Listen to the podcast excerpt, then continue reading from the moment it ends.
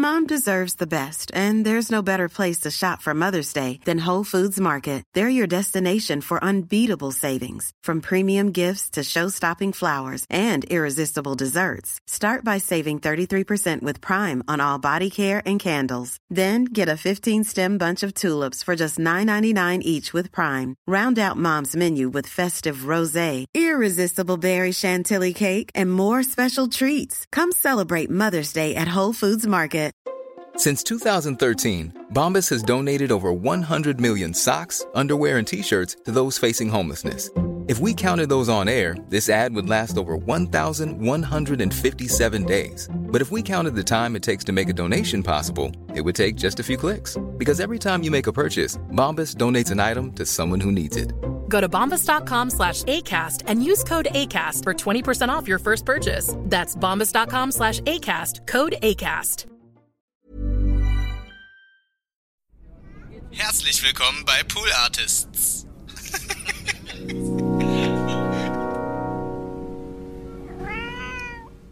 Und ich erinnere mich immer gerne an einen Auftritt als Vorband von Tokotronic im Underground mit unserer Band Kinderreicher Eltern. Und da war Dietrich Dietrichsen im Publikum. Popautoren Adel. Ja, ja, absolut. Jedenfalls wussten wir, okay, Tokotronic, das wird ein großes, soll ein großes Ding werden. Ja. Das war schon so ein bisschen wie verabredet. Ich fand die Musik toll und dann kamen die und waren halt wirklich diese verschluften Typen, wo, wo man wirklich sich wunderte, dass die die Gitarre überhaupt richtig rumgehalten das haben. Das war ja quasi noch zur Trainingsjackenzeit. Das war erste Single. Ja. Wir sind hier nicht in Seattle, Dirk, und solche Sachen. Und die spielten, wir sollten Vorgruppe und wir waren technisch viel besser. Ja. Wir dachten, wow, super, alles klar geritzt. Dietrichsen wird kommen und und Dietrichsen kam auch und er stand in der ersten Reihe tatsächlich. Ja. Und ich werde das nie vergessen, dass der dem wirklich das Gesicht zusammenfiel, während wir spielten. Und nach drei Liedern kopfschüttelnd rausging.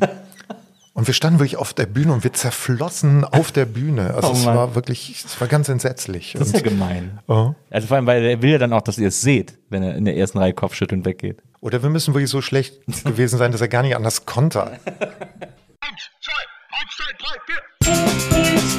Die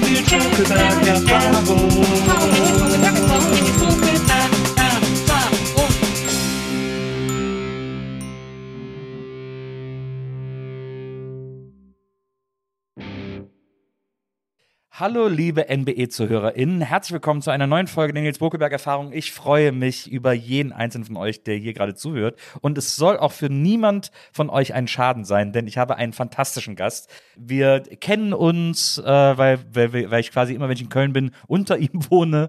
Und er ist aber ein äh, fantastischer Pop-Journalist, er ist ein toller Kolumnist, äh, er ist ein äh, versierter, sensationeller Musiker und er ist ein äh, Italien- und Italien-Pop-Liebhaber, ähm, noch größer als ich, aber ich hoffe, dass wir da heute sehr tief in die italienische Seele blicken können.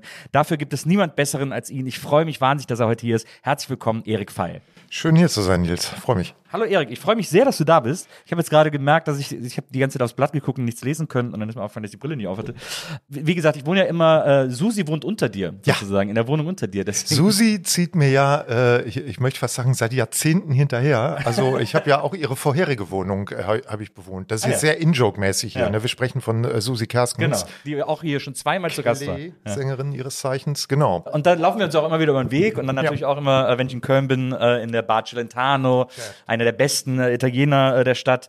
Und ich habe mich wahnsinnig gefreut, als ich äh, gesehen habe, dass du dieses Buch Azzurro geschrieben hast ähm, über italienische Popmusik, weil ich ja auch seit Jahren ein Liebhaber italienischer Popmusik bin und immer wieder nicht müde werde, den Leuten zu sagen, dass man doch auch das Ohr mal dahin richten sollte, weil da so viele unentdeckte Perlen, also aus hiesiger Sicht unentdeckte Perlen sind. Äh, kommen wir kurz zu dir, bevor wir da, also ich, ich möchte da heute wirklich sehr tief in die Thematik äh, gehen. Da mache ich mir keine Sorgen. Ja, aber äh, komm, komm, kommen wir kurz zu dir, äh, damit, äh, damit die unsere HörerInnen auch äh, so ein bisschen mehr über dich erfahren. Du kommst aus, äh, wie man in Köln so schön sagt, Schäbisch-Gläbisch, also äh, Bergisch Gladbach, dieses Heidi Klum-Dorf. Ähm, äh, da bist du aufgewachsen. Kennst du Heidi Klum? Wie sagt man dann? Nicht wirklich. Also die Klumsche Familie ist in meinem Heimatdorf Voßwinkel, Vosswinkel, ja. wie man bei uns sagt, bei Odenthal, um ja. jetzt wirklich deep zu gehen. Also das ist das Dorf, von dem wir sprechen und aus diesem Dorf kommen Heidi und ich. Ja. Ich habe eher so gute Freunde, die sie gut kennen, aber die Familie kennt man. Also der, ich hätte fast gesagt, der Vater war so einigermaßen gefürchtet im Dorf. Und die haben immer, äh, die haben immer den höchsten Weihnachtsbaum im Dorf. Ja, das kann ich mir Draußen. vorstellen. Das kann ich mir vorstellen. Aber Blau. erst seitdem sie erfolgreiches Model ist oder schon vorher. Ich glaube, diese Neigung zum Großdenken war schon vorher da. seitens der Familie. Es ist ja auch ein knappes Rennen gewesen. Ich meine, du könntest auch heute international gefeiertes Supermodel sein. Ich hätte an ihrer Stelle sein können, absolut, ja genau. Ich ich bin erst 53, da, da, da geht noch was. als der Coach, als der Modelcoach nach äh, Bergisch Gladbach kam, ähm, da hat Heidi gewonnen. äh, es ist ja auch, Bergisch Gladbach ist ja in Köln vor allem deswegen beliebt, äh, weil da, da gibt es eine Geburtsklinik, in der fast jede Kölsche, also so Nippes, das ist so das Kölner Prenzlauer Berg im Grunde genommen, äh, wollen alle in Bergisch Gladbach in der Klinik ihr Ja. Kind zur Welt bringen. Meine Tochter ist auch zur Welt Naja, gekommen. siehst du. ja, Ja. ja, genau. Ich erinnere mich noch sehr gut an die Taxifahrt. Äh, ein, äh, der, der Taxifahrer, ein sehr freundlicher, älterer türkischer Gentleman, fuhr uns Ja. und drehte sich nur um und meinte, was wird's? Wir so, äh, Mädchen, er so, äh, äh, Junge. Wir so, nee, nee, wir wissen das. So, wir haben Dokumente. Äh, äh, Junge. Na gut. Das erinnert mich an eine Freundin von mir äh, aus äh, Düsseldorf, die mal zum Friseur gegangen ist und dann äh, so gesagt, ja, mach mal, schneid mal hier so ein bisschen Spitzen und so. Und dann hat sie irgendwie nicht, hat sie sich, hat sie was gelesen, hat nicht aufgepasst und guckt hoch und sieht plötzlich, dass sie ihr Strähnchen färbt. Und dann sagt sie zu ihm, was machst du denn so? Und er so, oh, ich mach das mir gefällt. Ja, ich meine, vielleicht wäre es nicht verkehrt, wenn alle so äh, tatsächlich mit der Welt umgehen würden. Ne? Man soll ja auch immer das schenken, was einem selbst gefällt. Eben. Ne? Finde ich auch richtig. Wenn man Ja, sagt, ne, da, da gibt man die meiste Liebe eigentlich Ja. so mit.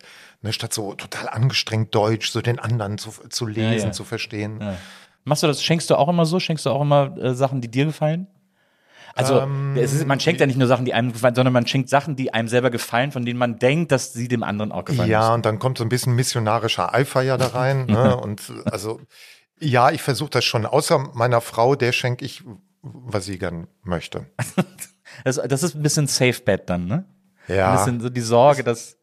Also ich bin, ich bin bei meiner Frau, ich wage es immer wieder, ihr Schmuck zu schenken. Und das ist eigentlich krass. super Da gefährlich. gehst du hin. Ja. Uh. Ja. Wir haben jetzt letztes Mal darüber nachgedacht und es hat jedes Mal geklappt. Also Okay. das ist dann praktisch, wenn man so einen ähnlichen Geschmack hat. Ja. Oh, das wird bei mir komplett scheitern. Also das wären bei mir dann diese traurigen Blicke äh, unterm Weihnachtsbaum und boah, das ist total süß von dir und diese ganze Welt und man innerlich zerbröselt man gerade wieder. Nee, das kann ich nicht gut. Ich glaube, ich habe mal, ich habe ihr mal so eine, Bör so eine Geldbörse geschenkt. So, das war das nächste, was in diesen Schmuck-Accessoire-Bereich so ging. Und, Und hat das funktioniert? das hat funktioniert, aber ich glaube, da habe ich auch einen Hinweis bekommen. Naja, sehr gut. Das, das ist wie mein Vater, der, äh, der hatte bei sich im Kleiderschrank, hatte der äh, ein Fach mit Krawatten, der hat in so einem äh, Kaufmann, hat in, in Brühl gearbeitet, in so einer Firma. Und äh, der hatte so ein, so ein Fach, also hatte immer Krawatten getragen auch jeden Tag und Anzug und der hatte einfach mit hässlichen Krawatten, die er dann mal irgendwann geschenkt bekommen hat zu Weihnachten oder wann auch immer von irgendwelchen Leuten. Und die hat er natürlich immer, hatte sich immer eine davon an Weiberfastnacht angezogen. Und dann kamen immer die Sekretärin im Büro und haben die abgeschnitten. Und er hat jedes Mal super überrascht getan. Und dann hat das so, oh, das ist aber, oh, und so. Das war immer sehr witzig. Okay, das ist rheinländischer Professionalismus. Absolut. Ne? Also wenn du wirklich, so musst du das machen. Super. Naja, das stimmt. Also in Bergisch Gladbach aufgewachsen, das ist ja, äh, da ist ja die Nähe zu Köln sozusagen eingepreist. Also äh, ich bin auch, ich bin in Wesseling groß geworden. Ja. Wenn man zwischen diesen Städten Köln, Bonn und so in diesem ganzen Gebiet wohnt, dann ist man ja auch, verbringt man ja auch immer, also viel Zeit in den Großstädten. Total, ja. Und man, es besteht immer die Gefahr, dass man nicht weit kommt. Ne? Ja. Und also du hast ja so eine relative Provinz. Ne? Bergisch Gladbach ist ja Provinz und gleichzeitig nicht, weil Köln halt da dran klebt, Mhm. ne? 20 Bahnminuten entfernt. Und zu meiner Zeit, als ich äh, jung war, war Bergisch Gladbach halt auch so eine Freakstadt. Ja. Ich weiß gar nicht, ob sie das heute noch ist. Also es war eine Stadt mit einer recht starken äh, ja, Popkultur. Und es war eine Drogenstadt. Ist es Naja. heute noch. Immer die Kleinstädte. Wesseling, glaube ich, auch, war Ja. auch eine ziemliche Drogen. Ja gut, fahr da hin und du weißt warum. Ne? Also Naja. das ist schon eine Stadt, wo, wo du so dich in äh, Eskapismus äh, ergehen musst. Ne? Ja. Also ich finde Bergisch Gladbach bis heute, ich habe so eine Hassliebe. Es gibt da Ecken, wo ich sehr romantisch zurückdenke an sehr freakige Partys. Und gleichzeitig sage ich immer Leuten, also wenn ihr euch für Städte interessiert, Ja. die ganz dringend nicht bereisenswert sind, fahrt nach Bergisch Gladbach. Dieses Parkhaus da an diesem Sackbahnhof Ja. und überhaupt diese ganze Atmosphäre um den Bahnhof rum, toll. So Lucio Fulci, äh, Geisterstadt der Zombies Ja. ist das so ein bisschen. Das ist sowieso, ich finde das interessant, dass ich habe ja Wesseling, ich war bis 17, glaube ich, in Wesseling. Und dann, das war halt, ich bin halt aufgewachsen, ich bin auch sehr harmonisch aufgewachsen, so ein bisschen im Randgebiet, Siedlung, Neubausiedlung, meine Eltern haben auch gebaut und so. Und dann war alles irgendwie sehr, ja, war sehr harmonisch so, ne? Und, ähm, und dann gab es natürlich, alle kannten alle in der kleinen Stadt, also auch so unter Jugendlichen und so. Und da gab es natürlich Konfliktherde, aber es gab eben auch so, wenn ich so zurückblicke, denke ich so, besser kann man nicht aufwachsen. So. Ja, ja, ja, war bei mir ähnlich. Also Ja, das ja. ist halt dann, ja, das ist das, was ich meine. Das ist so relative Provinz, Genau. ne, weil du hast das Gute von der Provinz, ne, dass du dir alles so selber zusammenbasteln musst und alles nicht so schnell zu dir kommt. Aber du kannst auch immer, wenn es sein muss, kannst du sagen, komm, ich fahre nach Köln. Ja, und dann fährst du Ich zum Saturn, zum Engländer, Fährst du zum Engländer, exakt, und genau. Und der sagt dir, was der Shit ist, Ja, genau. um, mit, um mit Jochen Distelmeier zu sprechen. Ja, genau. Das, also das ist, äh, das fand ich irgendwie mal ganz gut. Aber wenn ich jetzt heute so Sachen über Wesseling lese, ich bin auch in der Facebook-Gruppe von Wesseling und so, ich versuche immer noch so zur Heimat verbunden zu bleiben, äh, ist das, muss das echt, also was man so von außen liest, muss echt so ein Moloch geworden sein. In dieser, in der, der, der Bahnhof einmal in so, eine, in so einer Unterführung, da wird man anscheinend täglich überfallen irgendwie und, und, und äh, ist einfach alles noch super kriminell. Ja, ich glaube, diese Internetgruppen zeichnen, egal von was, immer ein sehr düsteres Bild.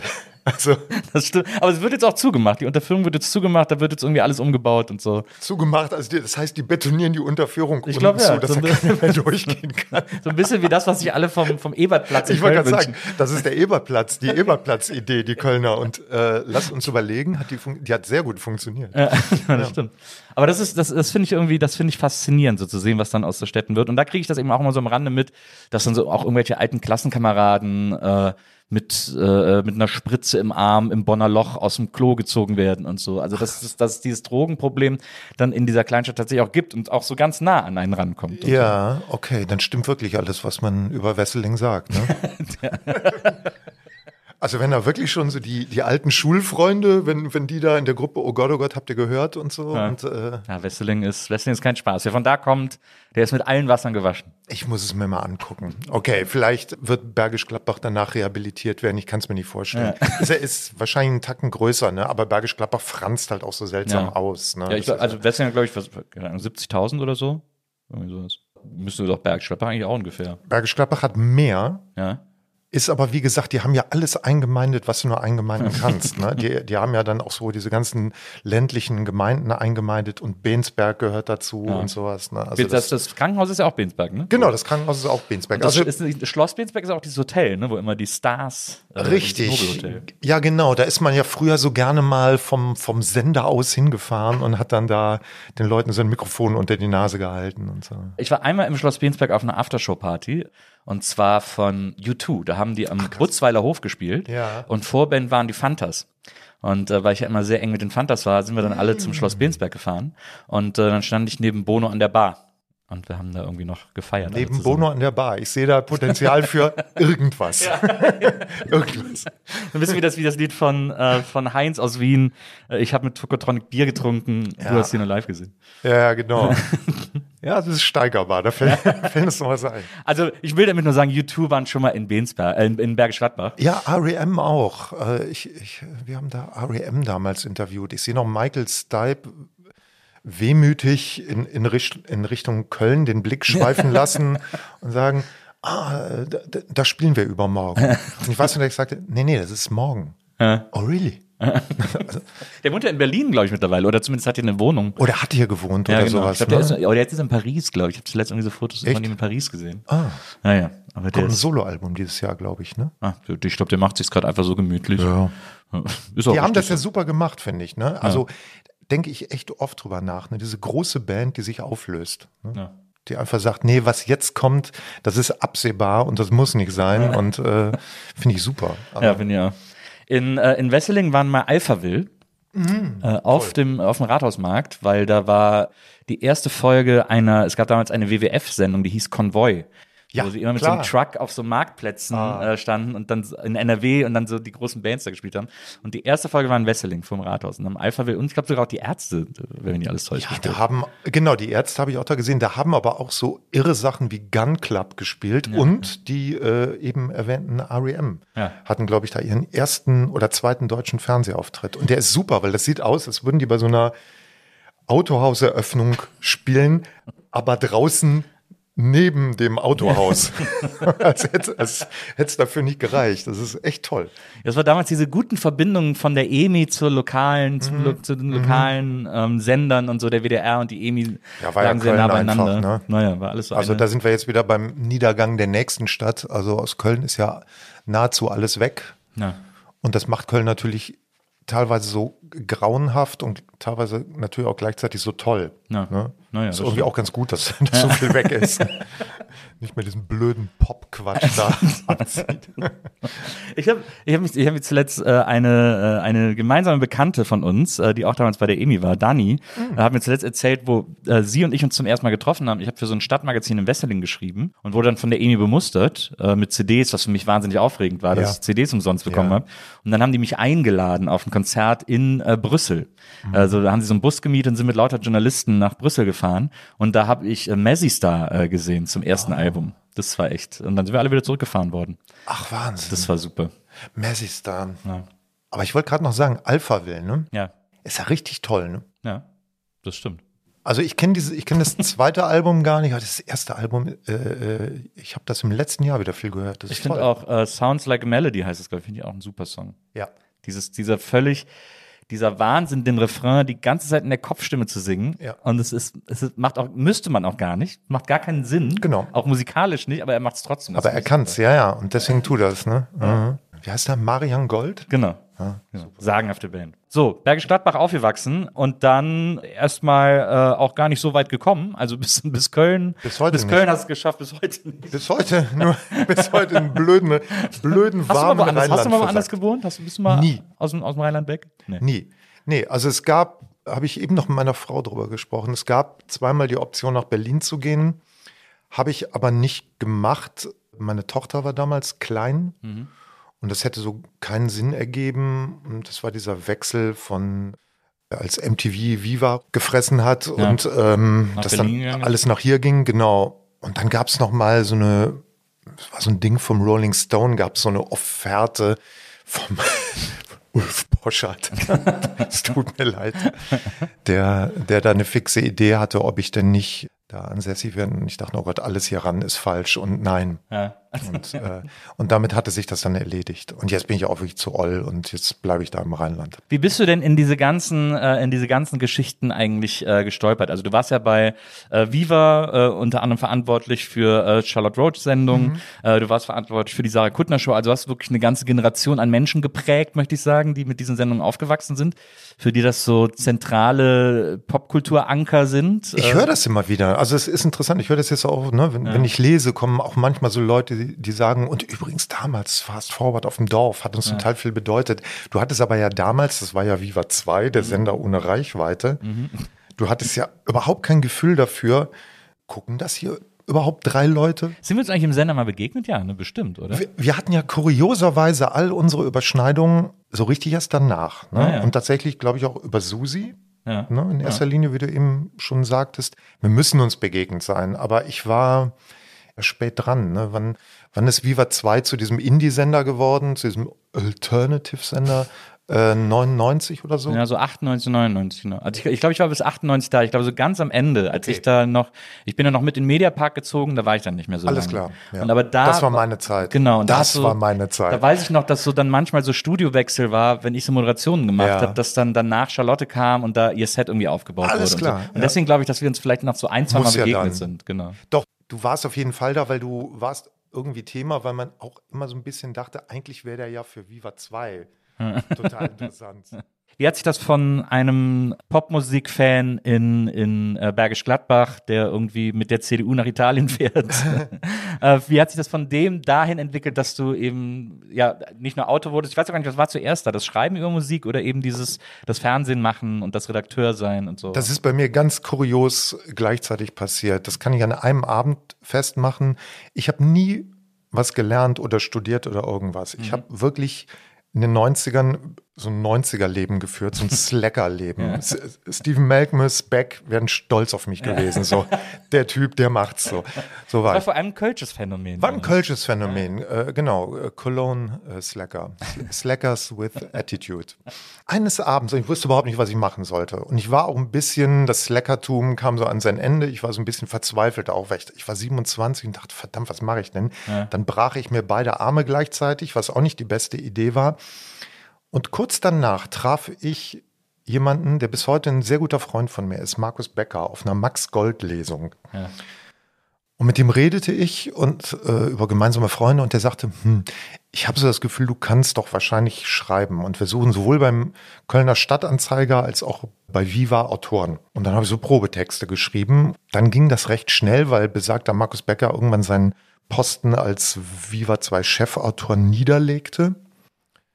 Ich bekam den dann und dann wurde Viva 2 umgebaut. Charlotte tauchte auf und da passierte es relativ schnell, dass wir ein Paar wurden, sehr geheim ein Paar wurden. Wir dachten, das ist jetzt nicht so die dollste, beste, günstigste Erzählung für alle Beteiligten. Äh, liest man ja öfter. Und dann war ich Produzent ihrer Sendung und gleichzeitig immer noch sogenannter, wie man diese Quatschtitel, so äh, Head-Autor Viva 2. Also sprich, das war das berühmte parallel zum richtigen Zeitpunkt am richtigen Ort gewesen, eine, eine für mich sehr wichtige Person getroffen, Markus, und der sagte, du. Und so kam das. Und hattest du denn davor irgendwelche Pläne, was du machen willst? Also klar, Slackertum, erstmal so ein bisschen in den Tag hinein, aber gab es irgendwie Pläne oder hatten deine Eltern, dein Vater war ja unter anderem Unterhaltungsmusiker? Ja. Also wirklich so Hochzeiten gespielt Genau. und so. Das ist ja dann auch ein halb kreatives Leben zumindest. Äh, äh, also da hatte gab es von Elternseite auch nicht so dieses, ja Erik, jetzt mach doch mal hier, mach doch mal eine Ausbildung bei Werner im Betrieb. Doch, meine, so. meine Mutter wollte immer, das war so dieser berühmte, er soll es mal besser haben als wir Fall. Meine Mutter wollte immer, äh, dass ich studiere, dass ich Abitur mache und studiere. Ich habe so eine sehr verzweigte Schulkarriere hinter mir, so Gesamtschule, Realschule und dann irgendwie mit äh, Ach und Krach. Abi gemacht und sie wollte, dass ich studiere. Und ich war so ein eingeschriebener Langzeitstudent, das, was heute, wie man mir immer wieder erzählt, wohl offensichtlich nicht mehr geht. Ah, ja. Was, für was hast du äh, eingeschrieben? Politik, Wissenschaften, Philosophie, Germanistik, also was also man die- braucht. Ne? Ja. Und dann habe ich gedacht, mach mal einen cleveren Move, werd mal ein bisschen pragmatischer und dann habe ich statt, ich glaube, Germanistik, Musikwissenschaften genommen. Habe dann festgestellt, dass ich den Quintenzirkel nicht kapiere Ja. und habe auch das abgebrochen. Ja. Also ich war wirklich fast nie in der Uni. Und insofern hat mich das echt total gerettet. Ich wollte halt immer, ich wollte immer schreiben und ich wollte immer Musik machen. Okay. So, das war immer das Ding und das war auch immer gleichzeitig. Ich Ja. habe gleichzeitig so Popmusik entdeckt, aber auch gleichzeitig eine Stadtbibliothek Bergisch Gladbach die Sounds gefunden. Ja. Emmy Sounds, also Musikexpress. Genau, äh, vorher noch die Vorgänger. Original-Sounds, genau, Mhm. richtig.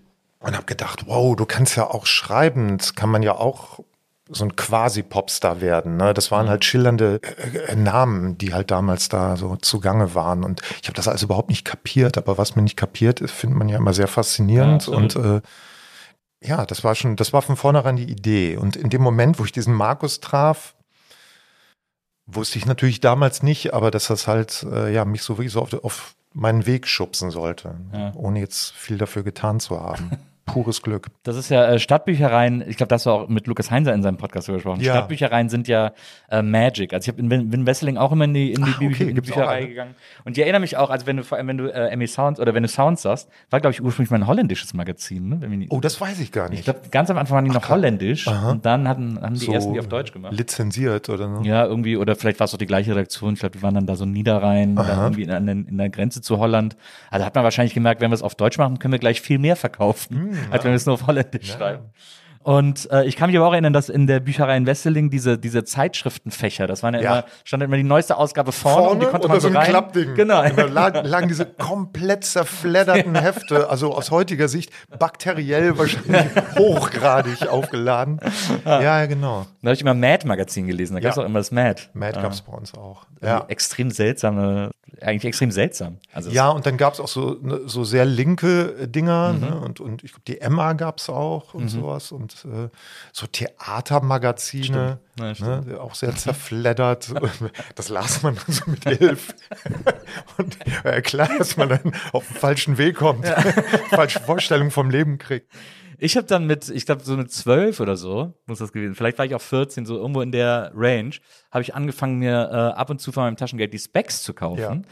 Und zwar nur aus einem einzigen Grund. Ich habe natürlich mit den Artikeln, ich habe nichts gecheckt. Also Ja. ich habe das, ne, wir waren im Alter, das war absolut weit weg von irgendeinem Begr Begriffshorizont, den ich hatte. Wir reden von welchem Jahr ungefähr? Ne, Wann muss das gewesen sein? Also, äh, das war dann zu 91, 90, Ja, 91, okay. 92 die Ecke. Ja.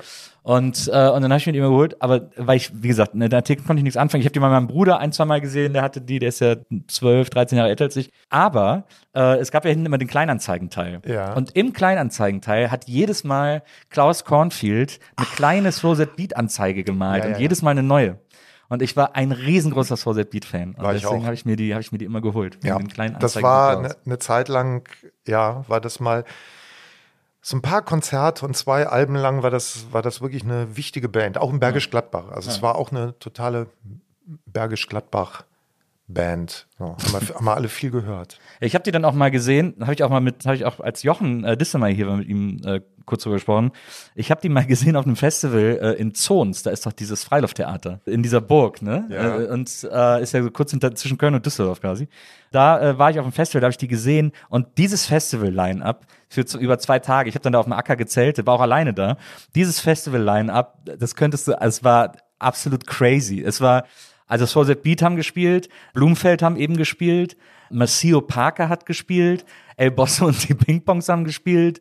Es war ein super weirdes äh, Festival-Line-Up. Das war echt Hammer. Das war echt Wird halt total kein geil. Mensch mehr machen. Ne? Ja, nee, Haben wir wirklich zusammengeklatscht.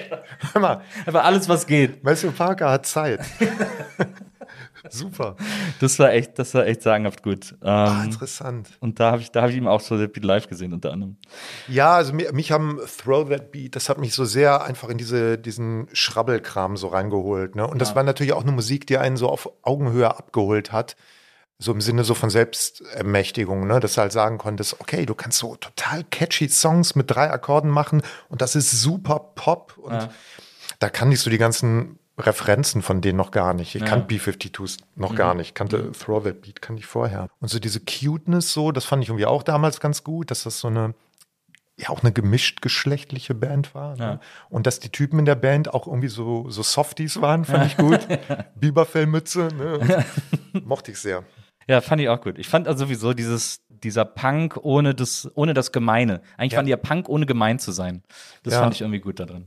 Ja, Punk ist für mich zum Beispiel ein ganz schwieriges Thema, weil das als altersmäßig schon mal komplett an mir vorbeigegangen Ja. ist. Also es war, ich hätte es noch nachhören können. Also es war vor meiner aktiven Musikhörzeit. Ja.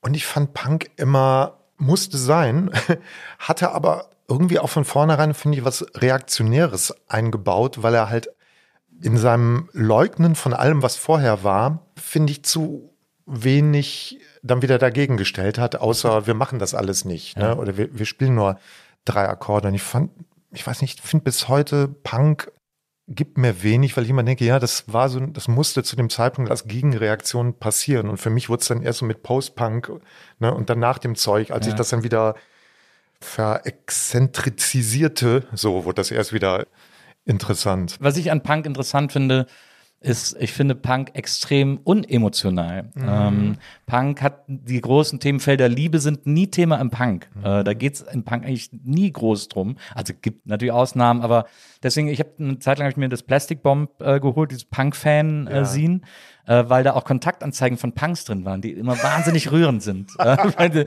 so wie Zecke sucht Zecke zum Pogen oder so. Also wirklich solche Sachen schreiben die dann. Weil einfach Romantik nicht gelernt ist im Punk. Und das finde ich Ja. so, das finde ich ganz faszinierend. Und, aber dann kommt natürlich auch noch dazu, dass in meiner Generation Punk unter völlig falschen Vorzeichen Ja, ja, äh, genau. verkauft wurde, weil für uns war, wurden die Ärzte als Punk verkauft. Und wenn du dir heute die Ärzteplatten aus den 80ern anhörst, ich liebe die immer noch, aber es ist halt wirklich überhaupt kein Punk. Nee, ja, und es ist halt auch, genau, und ich bin, glaube ich, auch aufgewachsen mit so einem Bild von Punk als so einer, damals in den 80ern, so eine Bundeswehrsoldatenmusik. ne? Was natürlich damit zu tun hat, dass das als so eine Spielart von Deutschrock Ja. Entdeckt wurde durch, durch die toten Hosen. Ne? Ja. Glaube ich auch von einer, einer etwas wenig aufrührerischen Klientel so. Ne? Und Ja, ja. ich habe bis heute, ich weiß nicht, so Undertones, klar, finde ich super, ne? Und da sind wir auch wieder bei der Romantik im Punk Teenage Kicks, ne? so, dafür reicht's. Ja, ich finde auch immer, also ich höre immer noch gerne die Nevermind the Bollocks, ist schon ein super Album, finde ich, äh, von den Sex Pistols.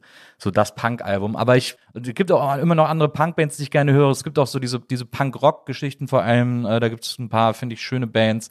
Nerve Herder mit ihrem wunderbar romantischen Lied Pantera Fans in Love äh, ist für mich eine der schönsten romantischen Punk-Hymnen, die es gibt. Aber äh, ja, es ist, ich höre auch immer viel, ich, also Punk ist wirklich ein Musikfeld, wo es auch extrem viel Durchschnitt gibt, was ja quasi an der am Genre selber liegt. Also es darf ja alles sein, außer versiert. Ja. Und das sorgt natürlich dafür, dass es jeder macht. Und das ist ja ein, auf der einen Seite gut, auf der anderen Seite muss man halt extrem gutes Trüffelschwein-Näschen beweisen, um dann Ja. Perlen zu finden. Ja, also es ist immer wieder, ich merke, ich stelle immer wieder fest, so in Gesprächen über Musik, so dass das so mein blinder Fleck irgendwie ist, musikalisch. Ja. Ist bei mir Reggae. Ja, da könnte ich eher liefern. Ja. Eher. Wollen wir? Nein, keine Sorge. So, dann dann hast du eben diese Sendungen geprägt äh, im Musikfernsehen, wie gesagt, die wirklich, glaube ich, einfach eine komplette Generation nach uns geprägt hat in, in, ihrem, in ihrer Idee von der Welt. Also so, das ist ja das, was so eine Prägung letztendlich bedeutet. Aber dann war Fernsehen ja irgendwann durch für dich. Ja, ich habe da, glaube ich, meine erste von zahlreichen äh, Midlife-Crisis Crisis Crisisen äh, bekommen. Also ich weiß noch, dass ich zum Ende der Zeit der Sarah Kuttner-Sendung, die wechselte dann auch nach Berlin, merkte, also man ist ja dann mit den Leuten, mit denen du da gearbeitet hast, du warst ja mit denen unglaublich gut befreundet. Unglaublich gut, weiß ich nicht, aber du warst halt befreundet. ne? Und ich merkte aber da schon, dass ich zehn Jahre älter war als die anderen. Ich war da so, was, 34 und merkte so, nee, ich glaube, das der Weg endet hier für dich. Du wirst es nicht, ne? Und das war auch dann mit ein Grund, nicht nach Berlin zu gehen, davon, dass meine Tochter klein war, mal abgesehen. Und danach hatte ich das Glück, dass ich, das habe ich tatsächlich indirekt Sarah Kuttner zu verdanken, dass ich, die hat mich auch mitgeschleppt. Es war auch eine Lesung, fällt mir gerade auf, wo sie, glaube ich, mit Claudius Seidel von der FAS Ja. Und Frank Schirmacher, selig, auf dem Podium saß und über irgendwas diskutierte. Und dann kam nachher Schirmacher zu mir und sagte, äh, hier junger, Mann- oder wir sprachen irgendwie, und er sagte auch, Sie reden ja nicht äh, ganz so doof daher, wir suchen noch einen für Musik bei der FAZ. So, und dann bin ich da gelandet. Und das war mir halt zu dem Zeitpunkt meines Lebens f- viel lieber, als jetzt weiter irgendwie Fernsehen zu machen. Und es war natürlich auch so ein bisschen, dass ich so, dass ich mit dieser Rolle des, wie soll man sagen, so vermeintlichen Strippenziehers im Hintergrund so nicht mehr so ganz glücklich war. So, ne, dieses, Du wolltest schon nach vorne, du wolltest schon auf die Bühne. ich wollte selber nach vorne. Ich merkte aber auch, dass es so eine, ein Übersetzungsproblem gab, so mit zwischen meinen Ideen und dem, was da jetzt gewünscht war. Eben aus besagten Altersunterschiedgründen. Dass ich so merkte, nee, ich denke gar nicht mehr so wie die. Oder Du meinst jetzt äh, bei Viva, beim Fernsehen? Ja, ja, das? genau. Ja, ja.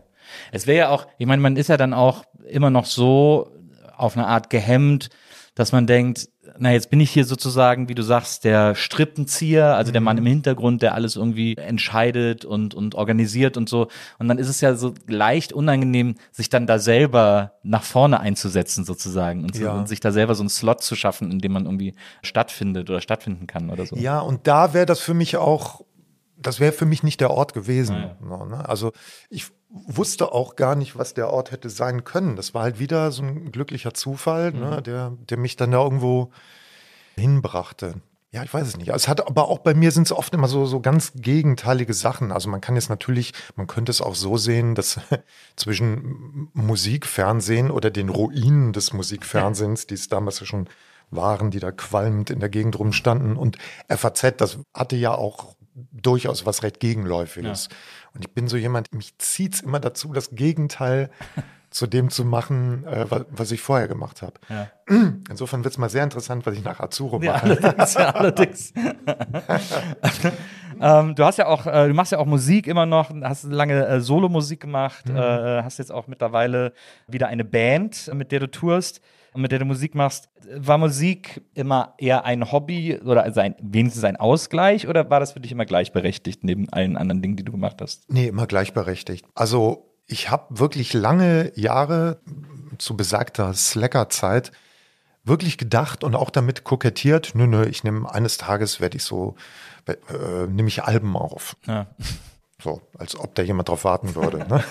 Und äh, habe mich da aber nie drum gekümmert. Ne? Oder ich habe zwar Das muss ja auch zu einem kommen. ja, so, also es hat schon im Nachhinein so eine gewisse Hybris und, und Arroganz, aber das war eher, möchte ich sagen, war das so eine Naivität, die die Zeit auch durchaus noch zugelassen hat. Ja, das stimmt. Ne? Heute ist das ja wirklich, wenn ich so mit, wenn ich mit so jungen Leuten spreche heute, ne, aber ich, ich sprach gestern äh, tatsächlich mit dem Freund meiner Tochter und da hat mir so jemand, das ist halt heute wirklich, wirklich ein Business, dass du ganz anderen und klareren Regeln funktioniert, ne? Und du musst zu diesen Regeln spielen und, Und du musst äh, vor allem auch ein äh, Meister oder eine Meisterin in Selbstvermarktung sein, du musst du da. wahnsinnig gerne äh, Social Media machen ne? oder zumindest das so aussehen lassen und darum, das ist ja, das ist, glaube ich, eigentlich das Wesen heute. Du musst Sachen so aussehen lassen wie. Ne? Und Ja. Damals war es ja immer eher so eine Erzählung von, von dagegen sein, gegen Kultur und zu seinen eigenen Bedingungen so gefunden werden und äh, erfolgreich werden und so. Da war, glaube ich, Kurt Cobain auch eine Menge schuld. Da war Kurt Cobain eine Menge schuld. Ich glaube, in meinem Fall per persönlich war so Stephen Malkmus eine Ja. Menge schuld. Von Pavement. Genau, von Pavement. Stimmt, den hatten wir neulich noch im Privatgespräch, Ja, ne? beim letzten Treffen, ja.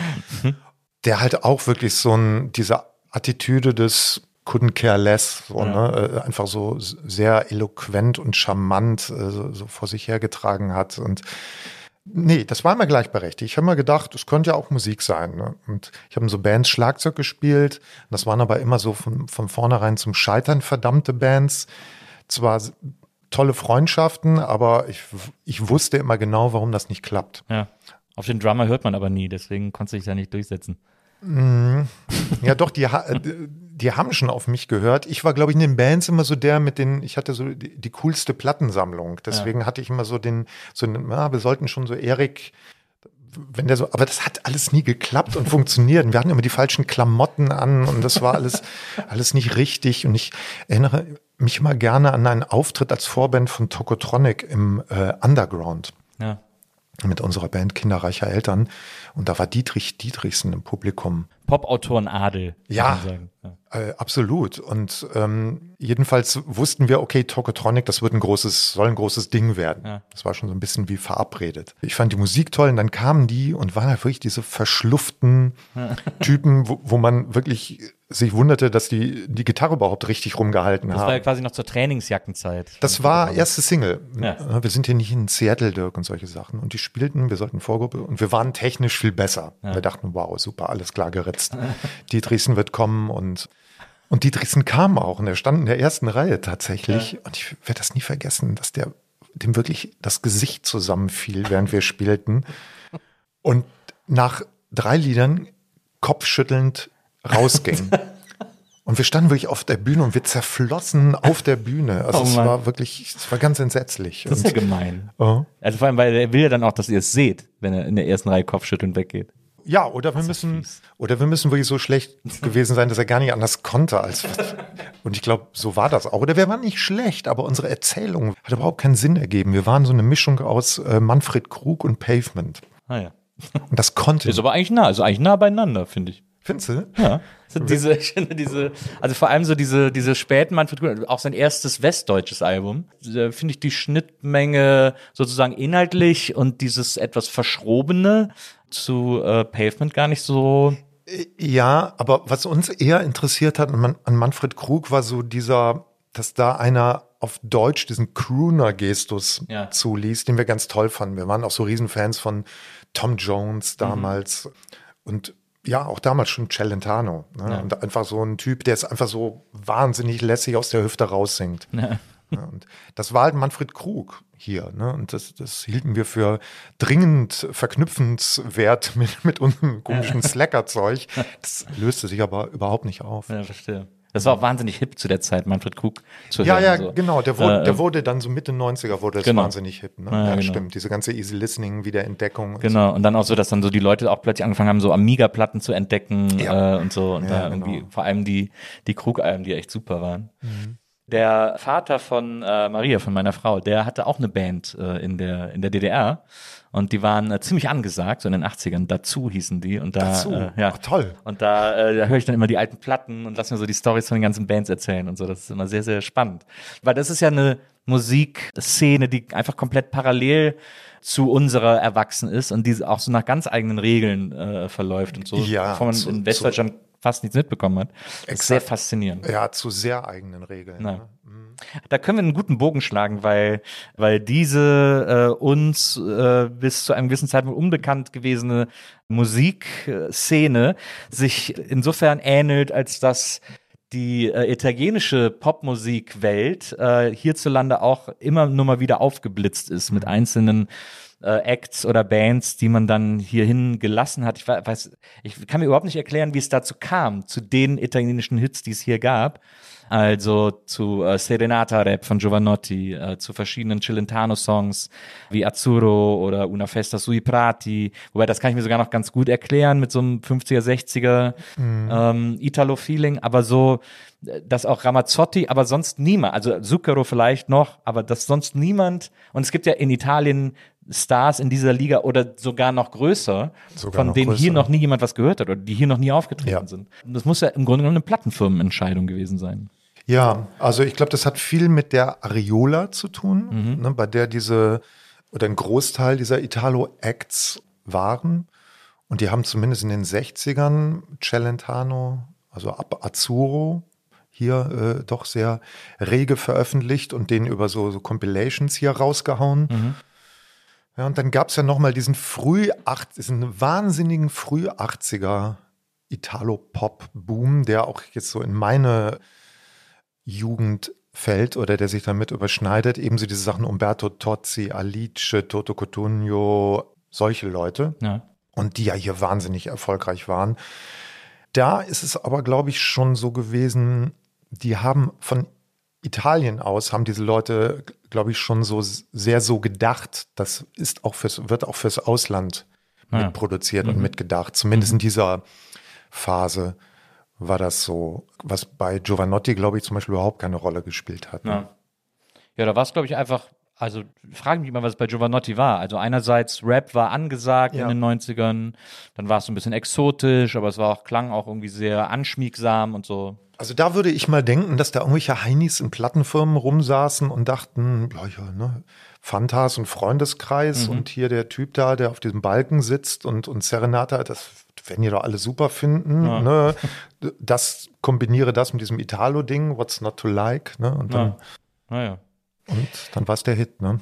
Du bist ein, äh, ein großer Kenner äh, italienischer, äh, überhaupt Italiens, muss man sagen. Ist ja nicht nur, ist ja nicht nur Musik, sondern kennst dich auch mit allen Dingen äh, Italy aus, aber hast eben jetzt dieses Buch geschrieben, äh, Azzurro, in dem du äh, in 100 Pop-Songs Italien erklärst, im Grunde genommen. Äh, Es wird immer gesagt, äh, Reiseführer ohne Reiseführer. Ähm, also du blickst in die italienische Seele äh, Es anhand ist, von also, Musik. es ist zumindest der Anspruch. Ja. Ne? Also, und sagen wir mal so, das Feedback so aus der italienischen Community Mhm. oder anders gesagt, das Schlimmste ist ja, was die Italiener ja und Italienerinnen ja gar nicht mögen, ist ja der Deutsche, ne? der ihnen erklärt, wie es zu laufen hat. Ja. Ne? Meiner Theorie zufolge hat ja ein Teil dieser letzten Wahl ja auch damit zu tun. Ja. Ne? Dass das so ein Fuck ja, das in so sind die, Richtung glaube ich, auch, Deutschland ist. so denken die auch politisch immer. Ja. Äh, ja, ja, absolut, das glaube ich auch. Ja, genau. Also der- jetzt den, den Italienern ihr Land zu erklären, ist natürlich total vermessen. Ja. Ne? Und was aber echt sehr charmant ist, die kommen, viele kommen ja zu den Lesungen und ich habe das auch mit meinem Italienischlehrer immer viel und der hatte wirklich feuchte Augen und sagte so, Erik, so, ja, Mann, ich wusste ja gar nicht. Und äh, also Ja. du, die kommen auch teilweise noch an Orte, wo sie sagen, ja gut, das hat mein Vater gehört, das hat meine Mutter gehört Ja. oder so, ne? Aber kannte ich gar nicht, weil ich bin da halt nochmal weggegangen und kenne überwiegend Sachen bis, weiß nicht, dann und dann, 94 oder so.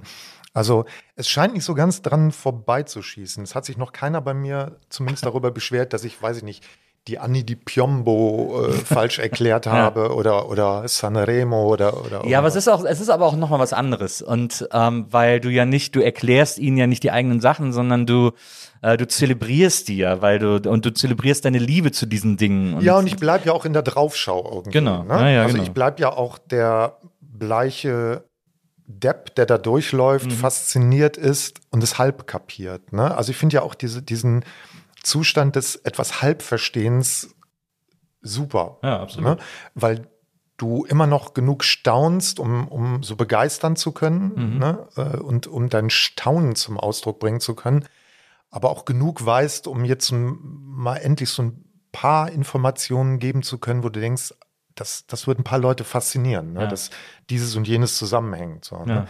Und ich glaube, das ist so der Grad, auf dem das Buch läuft, ne? dass ich halb da wirklich so durchlaufe, immer noch wie durch so ein Schlaraffenland, wo man auf einmal denkt, okay, aber warum funktioniert das und das jetzt hier nicht? Warum ist das so seltsam? Was ist mit Männern und Frauen? Was ist mit den Müttern? Ja. Äh, ne?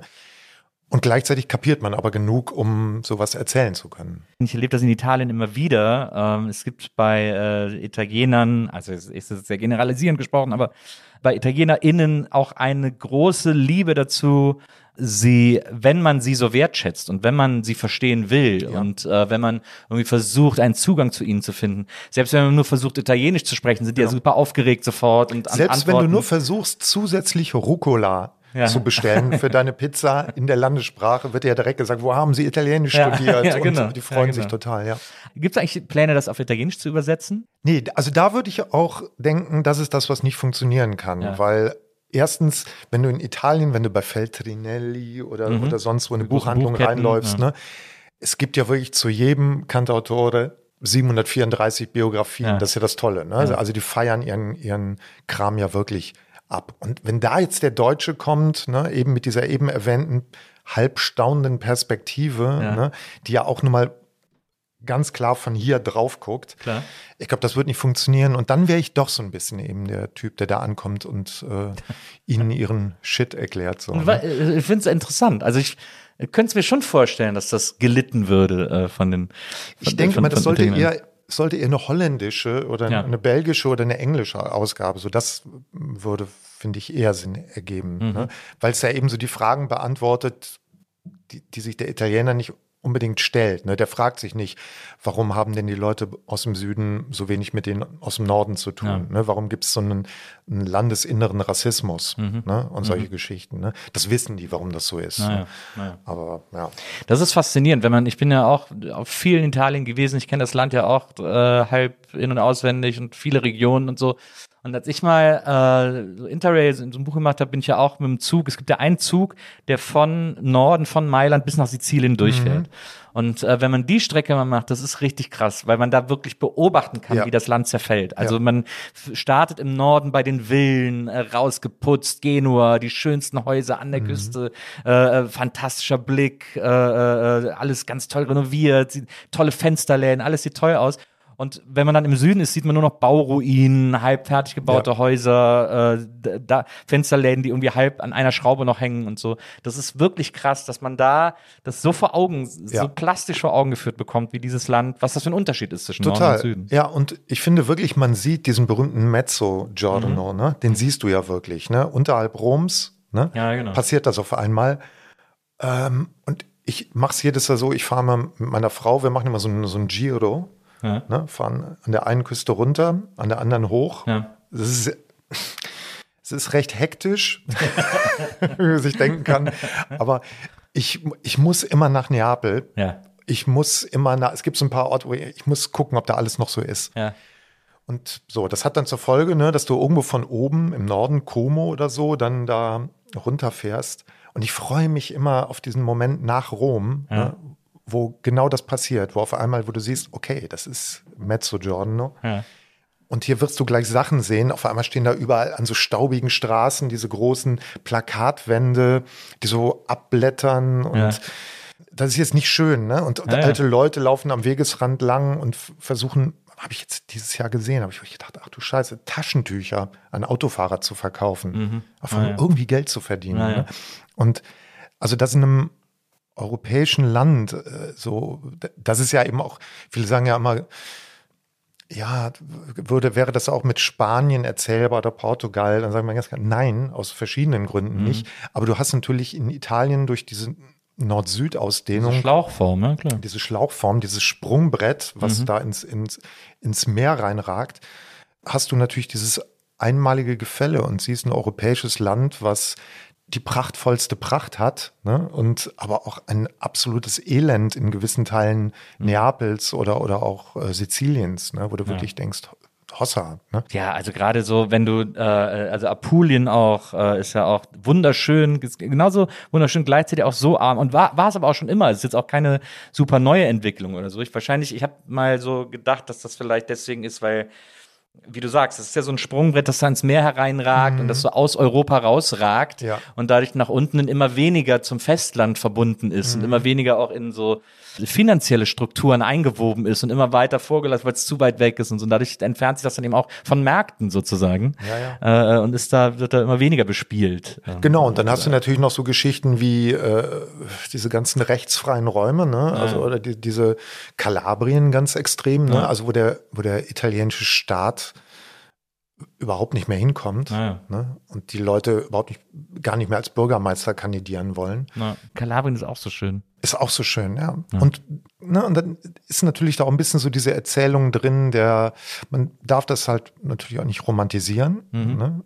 Und gleichzeitig hat es aber natürlich einen unglaublich roughen Appeal, den du nicht mehr oft in Europa findest. Ja. So, ne? Also das, was da in Neapel am Werke ist, ne, das, die, dieser Anarchismus, ne, das ist ja, das gibt's ja kaum noch. Ja. Ne?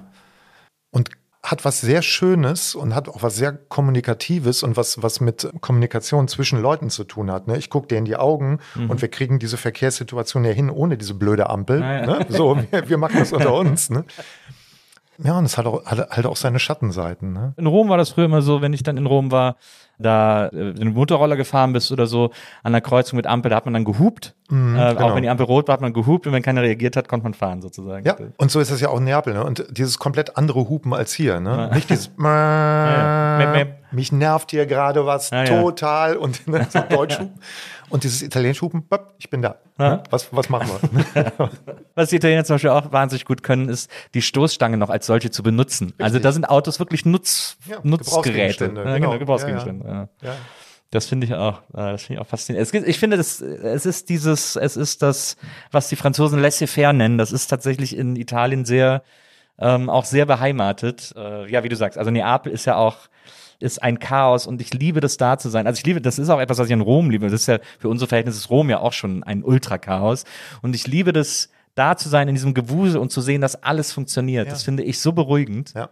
Gut, man kann es sagen, da gibt es auch Sachen, die nicht funktionieren, aber wir sind hier in Berlin. Ne? Ja, ja, also, ja, ne? eben. Von Ja, daher, absolut, also. Äh, ist, ist ja Quatsch. Ne? Äh, also, aber klein Rom, du hast ein wahnsinniges Müllproblem, du hast dieses Parkproblem, ne? die, die drehen ja wirklich durch, viel zu viel Tourismus. Ja. Aber Ja, also klar. da ist man Teil des Problems, ne? muss man sich auch mal wieder sagen. Ich, ich versuche, ich bin immer, ich bin Einheimischer. Ich bin, äh, ich bin Ja. Römer. Genau. Ich finde, was ich so interessant finde, also es ist, ich, man könnte wirklich, äh, man kann stundenlang über Italien schwärmen, weil es so viel gibt, was an diesem Land so besonders ist. Es gibt auch wahnsinnig viel zu kritisieren an diesem Land. Das sind ja immer diese zwei Herzen, die einem in der Brust schlagen. Was ich aber interessant finde, ist, dass jetzt auch, als ich Interviews gelesen habe über dein Buch und über diese, diese Liebe von dir zu italienischer Popmusik und so, dass äh, immer wieder gesagt wurde, ja, das ist äh, dieser Sehnsuchtsort der Deutschen, Italien ist so das Urlaubsland und so.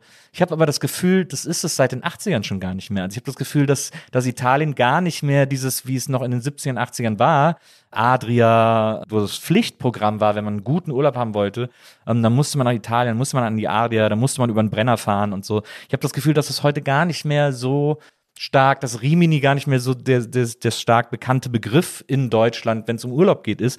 Und das hat, dass sich natürlich auch wahnsinnig viel nach Spanien verlagert hat, Mallorca vor allem. Das war so in den 80ern, kann ich mich erinnern, hat niemand über Mallorca gesprochen. Da war mal Benny Dorm, war irgendwie mal ein Thema Ja, so ein bisschen, Benidorm. wo, wo dann, wo heute nur noch Engländer sind, aber Mallorca war überhaupt kein Thema damals irgendwie so. Das, und ich habe das Gefühl, es hat sich eigentlich viel eher nach, also was jetzt den deutschen Sehnsuchtsurlaubsort und auch wenn ich mir so Auswanderer-Dokus angucke, da wandert fast niemand nach Italien aus. Sie gehen alle nach Spanien, gehen so. Ich weiß nicht, ob das noch dieser Sehnsuchtsort ist, dieser Wirtschaftswunder-Sehnsuchtsort. Ja, also mich fragen ja oft Leute, ob ich äh, überrascht bin, dass das Buch so erfolgreich war. Ja. Und äh, bin ich total. Ja. Bin ich genauso wie der Verlag. Ne? Hätten beide Seiten nicht gedacht. Dann versuchst du dir natürlich zu erklären, woran liegt das. Und ich habe immer gedacht, ja, das sei aber womöglich doch noch ein Indiz, was dafür spricht, dass es so eine deutsche Italien-Sehnsucht gibt, dass Ja. es so viele Leute abgeholt hat Ja. um diese schlimme Formulierung zu benutzen, ähm, weil die wussten ja vorher nicht, wie ist das geschrieben. Ja. So, ne? was, was macht er da jetzt genau? Sondern die haben das wegen Azzurro mit 100 Songs durch Italien. Alles klar, können wir was mit anfangen. Also scheint es doch noch so eine recht große verbreitete Sehnsucht zu geben. Ich weiß nicht, ob diese, die, die Ableitung jetzt vermessen ist, aber ich bin, äh, also da ich nie diese Hinwendung zu Spanien hatte, kann ich das schlecht beurteilen. Ich würde auch sagen, in Spanien kannst du leichter als Deutscher dort Urlaub machen, ohne mit der Kultur Spaniens in Berührung zu kommen. Ja. Und in Italien musst du schon viel mehr so dieses Spiel mitmachen. Und das spricht natürlich, wofür spricht das jetzt? Spricht das dafür, ne, dass die Deutschen das gerade toll finden? Ja. Oder ich, weiß ich jetzt gerade nicht. Ich muss sagen, ich kann mir, wenn das so ist, wie du sagst, kann, ich könnte es mir nicht wirklich erklären. Ich glaube, dass Italien einen wahnsinnigen Image-Schaden erlitten hat in den Berlusconi-Jahren. Und dass das bei vielen so dieses Italien-Bild, dieses deutsche Vita, was ja auch ein Quatschbild war, ne, von im schwarzen Anzug rumlaufen Marcello Mastroiannis und so, ne, vor äh, pit- pittoresken Villen, dass das so ein bisschen plattgehauen worden ist von dieser ersten populistischen Politschreckenserzählung, ne, die ja. auch eine italienische Erfindung ist. Ja. Weiß nicht, ob es damit zu tun hat, weil das würde in diese 90er Ja. natürlich fallen. Nee, ich glaube, dass, also ich habe da auch so verschiedene Theorien. Ich glaube, dass äh, einerseits ab einem gewissen Punkt X Urlaub in Spanien billiger war, also ganz pragmatisch, dass es billiger war, nach Mallorca zu fliegen, äh, weil da die so Hotelbunker voll sein mussten und dann haben die so einen Preiskampf angefangen und dann war das einfach billiger als, Ja. weil Rimini ist auch nicht billig. Also ich meine, Nee, wenn nee, man da heute, wenn man da heute irgendwie hin will, Das stimmt. Okay, wenn wir von dieser Sorte Tourismus sprechen, okay, ich verstehe. Ja, dann ist das es Massentourismus quasi. Ja, ja, ne? okay, das genau. Und Italien hat sich dann gewandelt zu so einem äh, zu so einem Ort für eher so interessierten Tourismus, Ja, so- also so ein Lonely Planet Tourismus. ja, und so genommen. Baedeker. äh, Genau, ja, genau. Leute, also ne? so, Und- so, so, so Geschichte, auch mal so eine Stadttour und Ja. dann auch mal ein Strandtag dazwischen und so. so. Ja, ja, genau. Und da ist dann Spanien, glaube ich, attraktiver geworden für diesen, für diesen Massentourismus, der zwei Wochen Strand bedeutet und so. Ja, Nils, also ich denke, da, äh, da haben wir die Erklärung. nee, aber äh, ich glaube, da könntest du recht haben. Ja. Aber das, ich find, und das finde das find ich irgendwie faszinierend, weil, wie gesagt, in meiner Kindheit war äh, Strandurlaub Italien. War Strandurlaub, wir sind auch mal an die Adria, also eine Zeit lang immer an die Adria gefahren, ähm, nach Pinarella di Cervia und, äh, und waren dann neben, äh, sind dann abends mal nach Cesenatico äh, an den Hafen und äh, meine Großeltern hatten ein Haus, äh, hatten eine Wohnung in Cattolica wo meine Geschwister immer über den Urlaub hin mussten. Und ich bin der Jüngste von denen, als die noch jung waren, mussten die da immer hin und so. Deswegen waren wir immer sehr Italien verbunden sozusagen. Aber es war immer alles Adria. Und als dann meine drei älteren Geschwister nicht mehr zu Hause gewohnt haben und meine Eltern nur noch mich mitnehmen mussten, haben die angefangen, Italien zu erkunden. Also weil dann waren sie nicht mehr, mussten sie jetzt nicht mehr an Adria-Urlaub machen. Und dann haben sie eben diese, diesen Baedeker, diese Baedeker-Urlaube gemacht. Sehr zu meinem Leidwesen, weil ich war pubertär, ich war 13, 14, 15 und wir sind mit dem Auto durch Italien gefahren und in jeder, durch wirklich, und es ist nicht übertrieben, bei jeder Stadt, durch die wir gefahren sind, haben meine Eltern erst geguckt, ah, wo ist denn hier Centro Storico? Ah ja, da. Und, und ich habe so viele Altstädte gesehen und das ist wirklich mit 14 nicht das Spannendste, was man sehen kann. Ich wollte immer Plattenläden und das ja, Ja, ja. äh, Ich glaube, da, gewesen. da habe ich inzwischen so den Rollentausch äh, vollzogen. Ne? Also ich kenne das auch noch von früher und ne, wo man dann augenrollend auf der Rückbank saß Genau. und so, nee, nicht nochmal auf diesen Berg da hochkraxeln zu der schönen Kirche und Ja, äh, genau, ja. da soll doch die, und die Freske ist da gerade freigelegt worden, bitte. und heute mache ich genau das oder habe das gemacht und äh, hinten äh, lag augenrollend mein, meine Tochter drin. Ne? Und äh, ja, also bei mir war es auch so, bei mir war es überhaupt, Spanien war bei meinen Eltern, glaube ich, gar nicht auf dem Radar. Bei meinen auch nicht. Ne. Man fuhr nach Italien, weil meine Eltern kokettierten auch sehr gerne so mit dieser äh, Kunstsinnigkeit und diesem, diesem Sprechen die Italienisch? Nein, nein, nein.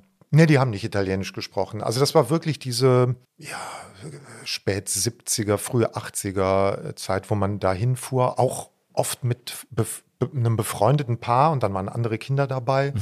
Und mit denen lagst du da am Strand rum und ich habe das immer komplett als Schlaraffenland empfunden. Ja. Und der ganze Kram, die Musik lief halt da. Ne? Ja. Und äh, das hat sich bei mir wirklich für immer miteinander verknüpft. Ja.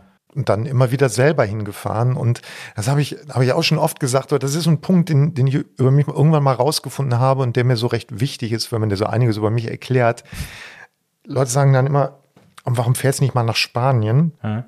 Dann sage ich, ja, okay. Und dann habe ich halt auch mal Spanien gesehen, aber ich, ich will ja tiefer rein. Ja. Ich will ja gar nicht so in die Breite. Ich will ja gar nicht ein bisschen von dem und ein bisschen von dem sehen. Ich weiß, da warten noch, da sind noch ganz viele geheimnisvolle rote Vorhänge in Italien, die man hochheben muss. Und hinter denen ewige, ewige Felder des, des Nicht-Verstehens äh, liegen und was durchdrungen werden muss. Und ich bin, ich bin so ein Typ, ich muss in wenige Sachen ganz tief einsteigen. Ich kann nicht gut so in die Breite Ja. gehen. Was ist denn so ein Ort in Italien, der für dich so ein Geheimtipp ist, so ein Mysterium ist, sowas, so ein Örtchen, wo du denkst, oh, da kann ich wirklich immer wieder hin. Oh, da gibt's ein paar. Jetzt bin ich natürlich so ein bisschen wie der Typ, der einen Reiseführer schreibt und, und sein Lieblingsrestaurant nicht in den Reiseführer Ja, ja, ja. nimmt. Ne? Mach so das Zweitliebste. Das, Also Neapel ist wirklich so ein Ort, wo, wo ich immer hin muss, aus verschiedenen Gründen, auch Gründen, die mit dem Buch zu tun haben. Fährst dann auch immer, fährst, wenn ihr mit dem Auto unterwegs seid, fährst dann auch immer Amalfi. Äh, Amalfi zum Beispiel, das Gespräch hatte ich jetzt gerade mit meiner Frau, müsste ich jetzt nicht nochmal machen. Das habe ich einmal gemacht, aber das ist, finde ich, so eine, die Erzählung der Amalfi-Küste finde ich so bang full on, wenn du es einmal gesehen hast. Also du musst ja auch einfach über, durch, durch dieses Nadelöhr dahin. Ne? Und das ist ja so eine Überlegung, ob man das mehrfach eine machen will. Ne? Genau, ne? Und das, äh, du, du verlierst, ja- du alterst ja um Jahre auf dieser Autofahrt dahin. das ist ja wirklich absolut grauenhaft. Warst du mal auf Capri? Äh, ich war noch nie auf Capri. Ich hatte ein Angebot für eine Lesung auf Capri. Das hat aber bislang nicht geklappt. Vielleicht klappt das ja noch. Ja, musst du, ist ja auch, wärst ja auch von Neapel mit genau. der Fähre rüber. Ja, genau, mit der Fähre Äh, rüber. das ist sehr, sehr Ja. sehenswert. Sollte man schon mal, man Also so Orte, wenn du fragst, äh, ein Ort, den ich sehr mag, ich mag äh, den Golf von Gaeta sehr. Das ist äh, zwischen Rom und Neapel. Das sind so, so Orte wie äh, Terracina, Gaeta. Speziell Terracina mag ich sehr gern. Und dann in Apulien im vergangenen Jahr habe ich einen Ort entdeckt, Pescici, den ich ganz toll finde. Apulische Küstenort. Äh, und der hat so einen Vibe, der ist gar nicht so pittoresk. Die haben auch das berühmte äh, Centro Storico, wo Leute dann Oliven oder hier, ich habe was getöpfert. Ne? Und äh, hier ein Türschild mit dem Gesicht von Toto, der irgendwas sagt, was man nicht versteht, weil es neapolitanisch ist. Aber das hält sich in Grenzen und ansonsten ist das wirklich so ein Ort, den die Leute spürbar noch so in der Hand haben. Und wo du ganz klar Gast bist und jetzt nicht den touristischen Larry machen solltest. So. Und äh, äh, fand ich gut. Kommen wir mal äh, noch zur italienischen Musik, um sozusagen das, das äh, Gebiet nochmal einzugrenzen. Was ich an Italienern sehr zu schätzen gelernt habe und sehr liebe, auch wenn sie mir Musik gezeigt haben, wenn ich da irgendwie, wenn ich da war, wenn ich äh, auf einem Konzert war oder von Konzerten gehört habe oder vor allem, wenn ich mich mit Italienern und Italienerinnen über Musik unterhalten habe. Was ich ganz tief in mein Herz geschlossen habe, ist die, ich weiß nicht, ob das eine Fähigkeit ist oder die Eigenschaft der, der, äh, der italienischen Musikliebhaber oder überhaupt aller, aller, aller Italiener, dass jemand, der da einmal ein Star war, Hm, ja, ist für immer ein Star in Italien. genau. Das finde und äh, gerade im Kontrast zu Deutschland, wo man es nicht abwarten kann, dass ein Star fällt, dass man sehen will, wie der abstürzt von oben, vom, vom Thron, äh, vom Olymp, äh, ist für Italiener, wenn du da einmal ein Star warst, bist du das bis an dein Lebensende. Ja, ganz genau. Also das ist auch ein, ein ganz wesentlicher Punkt äh, dieser Kultur, der auch ein bisschen einhergeht damit, dass die einen anderen Begriff vom Altern haben. Ne? Also du kannst, solange du mitmachst und sowas, wirst du nicht als alt wahrgenommen. Ne? Ja. Und ja, was diese, diese Sänger angeht, ich meine, das äh, und Sängerinnen angeht, das sind halt in Italien ja, weißt du genau wie ich, ne? Das sind ja so, so mythische, das sind ja fast Fabelwesen, Ja. ne? Ja. Superhelden. Ja, absolut. So, wenn du gerade sagtest, man kann in Deutschland nicht erwarten, mal so jemanden fallen zu sehen. Ja. Die in Italien, darum geht es ja auch viel im Buch, die, die sind ja mal wirklich ordentlich gefallen Ja. teilweise. Ne? Ja. So, also, weiß nicht, so Vasco Rossi, ne? Oder niemand ist härter gefallen als Tenko, der sich äh, erschossen hat, nachdem man nicht in die Endausscheidung kam oder so, ne? Aber auch Fa Fabrizio De André und all die, was für harte Geschichten, ne? also, die hier gar nicht denkbar wären. Und aber dieses F Fallen oder dieses Gefallensein macht die natürlich alle zu so komplett verfilmbaren mythischen Figuren. Ne? Ja. Und die werden ja auch permanent verfilmt. Also in Italien musst du, kannst du jederzeit irgendwie Reihe anmachen, wird wieder irgendwie ein, ach, äh, guck mal, hier ist ein Film über Anna Oxa. Ja. Jetzt wirklich gar nicht so die allergrößte, Ja. aber natürlich gibt es einen Film über die, Ja. ne, über ihr bewegtes Leben. Mia Martini, ne, die Sängerin, neben der keiner mehr im Bus sitzen wollte, weil alle glaubten, ein Fluch laste auf ihr. Solche Geschichten. Total verrückt. Ja, und die, ich, ich fand das zum Beispiel so toll. Giovanotti letztes Jahr hat ja wieder Jova Beach gemacht. Und der hat ja jeden Abend dann auch irgendwelche alten Heinis, ne, Ja. Männer und Frauen irgendwie dabei, irgendwelche Ikonen. Und wen hat er letztes Jahr aus der Versenkung rausgezogen? Ich habe mich total gefreut. Johnson Rigera. Den einen Typen von Rigera. Ach, wirklich? der Vamos a la Playa. Ja. Und die haben da zusammen Vamos a la Playa Ach, gesungen. fantastisch. Und der Typ ist nun wirklich, also der ist, der ist hart gefallen. Ne? Ja. Der ist, die, die Karriere war jäh vorbei, m- Zwei Mitte der Hits 80er. aneinander Ne? das, ja. Und ich glaube, der ist auch äh, ein bisschen abgestürzt so. Aber ist ein, ich folge dem auf Instagram, was Ja. man halt so tut, ne? Allen Ja, italienischen Sängern auf Instagram folgen. und das ist ja sehr lustig. Ich empfehle immer Antonello Venditti. Okay. Dem muss man folgen, weil Antonello Venditti redet aus der Distanz von drei Zentimetern in sein Handy rein, hält Monologe zu allem, Politik, Fußball, Frauen, Männer, alles, Ja. Essen, legt zwischendurch das Handy weg, weil er sich Zigaretten holen muss, ist über 70, sucht dann in der Wohnung rum und du hörst ihn irgendwie aus der Ferne, die Story, das Ding läuft aber weiter. Und dann kommt er irgendwann zurück und dann hatte er im vergangenen Jahr eine Knieoperation. Ja. Die hat er sehr ausgiebig dokumentiert mit Nahaufnahmen permanent seines verwundeten Knies und ich habe nächtelang nicht geschlafen.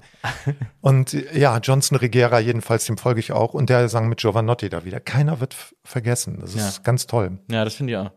Das ist auch diese, ich meine, man muss dazu auch wissen, wenn man mit der italienischen Kultur nicht so vertraut ist, ähm, dieser, dieser Star-Kult und diese Verehrung von Leuten, die es geschafft haben, sozusagen, äh, die kommt auch nicht von ungefähr, also die ist nicht, die ist sozusagen nicht äh, automatisch äh, beim Volk, aber äh, die Italiener müssen auch extrem viel Sendezeit füllen. Das Fernsehen ist immer noch das zentrale Medium in Italien. Ja.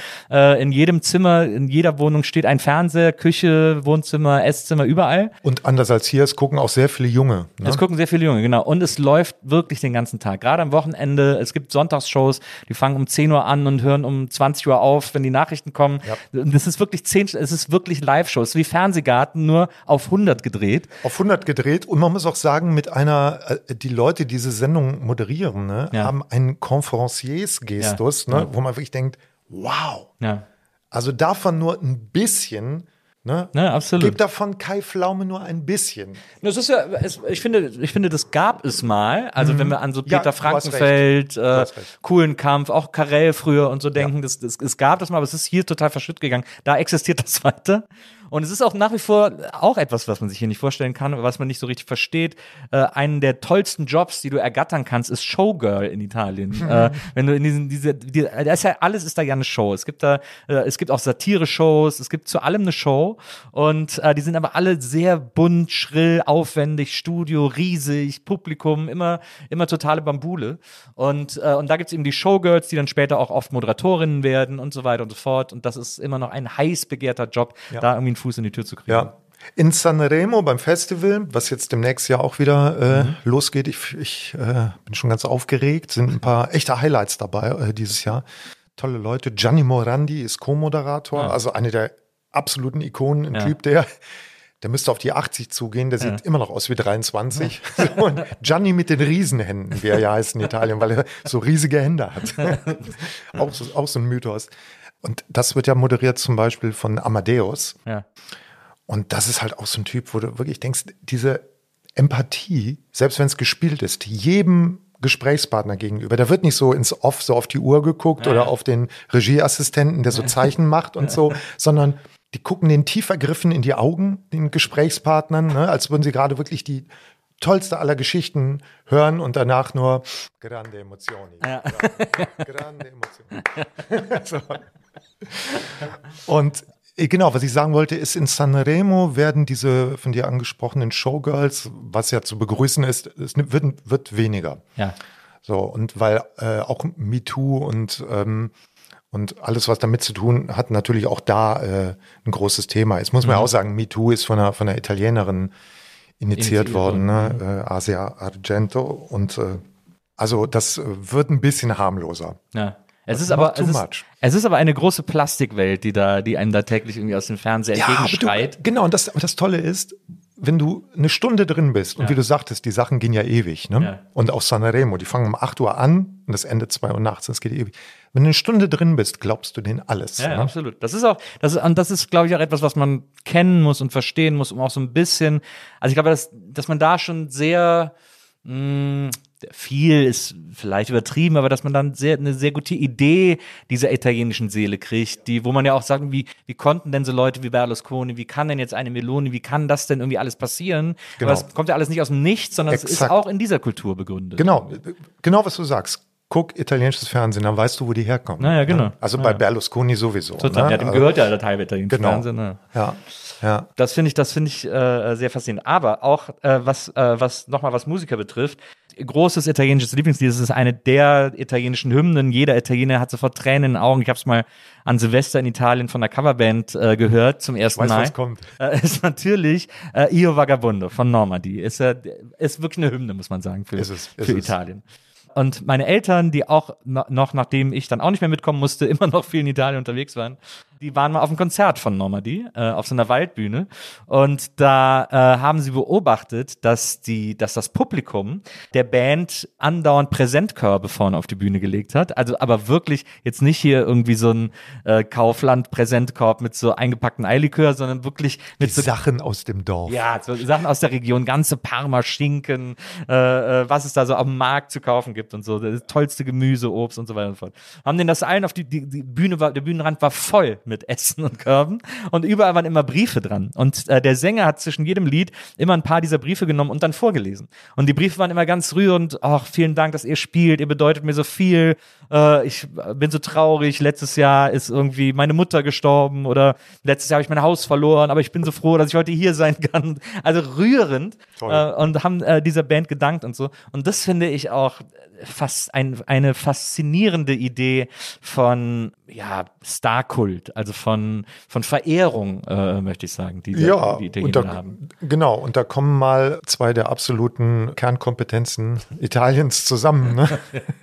also in Deutschland so Fresskörbe auf die Bühne zu stellen, könnte unerfreuliche er Ergebnisse ja. zeitigen. Hier, der Leverkusener Präsentkorb. Das, so, so hat meine Mutter es immer ein, zubereitet. Ein Doppelzentner Aspirin. Genau.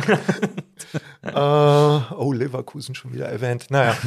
Also diese Wertschätzung für Musiker, ich muss wirklich sagen, die, ich bin jetzt nicht auf so vielen Konzerten italienischer Künstler in meinem Leben gewesen. Lass es zehn sein. Ja, aber das, aber, das musst du natürlich mehr machen, wenn du unterwegs. Immer gucken, was abends für Konzerte immer. sind. Immer. Aber ja. ne, das ist ja das Tolle. Und die touren ja auch immer alle im Sommer, ne? ja. durch, durch ihre halb zusammengekrachten Amphitheater. Ja, ne? genau. Und, äh, und es ist der Irrsinn, was die Leute an Klamotten ausführen. Und auch, haben wir, glaube ich, auch schon mal ohne Mikro drüber gesprochen, dass du auf so ein Konzert gehst und vom ersten Moment an der Francesco erzählte das doch auch äh, hier über, äh, ja. äh, über das Konzert vom äh, De Gregori, ja. wo er war, dass die wirklich vom ersten Moment an alles, alles, alles, alles mitsingen. Ja, ne? und auch nicht nur die, die großen äh, Hymnen aus den 70ern, nein, auch Album-Track 7 vom, vom neuen Album. Und dass du wirklich so auch teilweise denkst, können wir es mal drei Stücke mal lassen, so, dann hören wir mal zu und dann steigen wir wieder ein. Aber die singen durch, ne, die ganze Zeit. Es ist ja auch ein Volk, das sehr gerne singt. Also das ist etwas, was Ja, und es auch, muss man auch sagen, kann, ne, was ja wirklich Bob Dylan schreibt das, schreibt das äh, hier in seinem, in seinem neuen Buch, Philosophy of Modern Song, ne? Man kann bestimmt in jeder, ich weiß nicht, so sinngemäß schreibt er, in jeder Sprache kann man bestimmt Musik machen. Ja. Man wird in Deutschland, ist eine billige Pointe, man wird da sicherlich ganz tolle Märsche komponieren können. Aber gebt mir diese italienischen Vokale, so, gebt sie mir, ja. so, ne, das ja. ist einfach, da, da kannst du das ist ja auch das, was einen erstmal anmacht, ohne dass man es kapiert. Ne? Dieses Dehnen ne? und wie die sich da reinwerfen ne? Mhm. und wie tief die in, in ein O reingehen können Ja. und so. Ne? Und äh, ja, toll. Und da, singt man natürlich mit. Ne?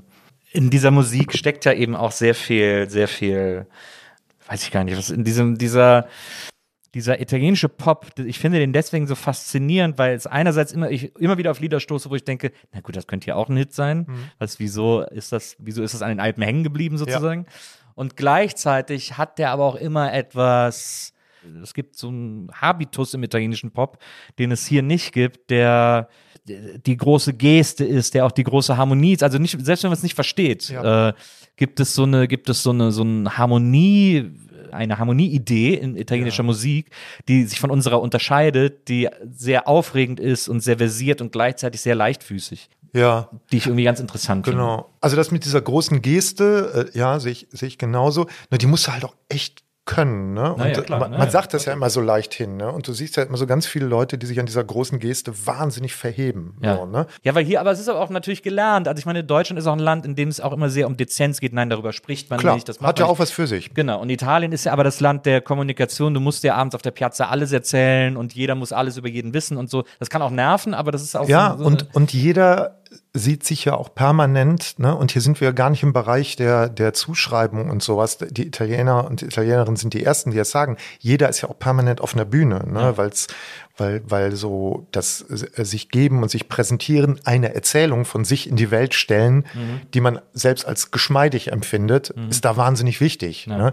Weil das Gerappel zu Hause muss ja gar nicht jeder äh, irgendwie immer mitkriegen, ne? sondern du hast eine geschmeidige Erzählung, mit der gehst du auf die Piazza und dann wird repräsentiert. Und klar lernst du da die große Geste dann anders. Und es kommt natürlich aus der Oper und aus der, der, der Canzone Napoletana, wo das halt auch einfach ja drin angelegt ist. Ne? Und was ja immer noch angezapft ist. Das ist, glaube ich, das andere, was du gerade sagtest. Eine bestimmte Art, harmonisch, harmonisch musikalisch zu denken und bereit zu sein, immer noch ein barockes Erkerchen dran zu bauen. Das kommt natürlich daher, so, Ja. ne, dass die einfach sagen, wir haben diesen reichhaltigen Fundus und die sehen sich ja wirklich alle nach wie vor als, als Nachfahren äh, sowohl Verdis äh, ne, wie Carusos, ne, um jetzt so die zwei verschiedenen Enden da zu nehmen. Ne. Eine Sache, die ich an Italien auch sehr liebe, ist, äh, dass da jedes Dorf für irgendwas bekannt ist. Also wenn du äh, in einem im Dorf X irgendwie dich an die Bar stellst und mit den Leuten ins Gespräch kommst, sagen die, ja, hier, das hast du noch nicht gesehen, unser Dorf ist super berühmt für den halben Brunnen, der vorne an der Hauptstraße steht. Oder unser Dorf ist super berühmt für seine Käseplatten, die wir hier Mezza anbieten. Fontana. Ja, das ist wirklich, jedes Dorf ist weltberühmt für irgendwas. Äh, das gibt's so nirgendwo sonst, das gibt's nur in Italien. Das ist, das liebe ich sehr.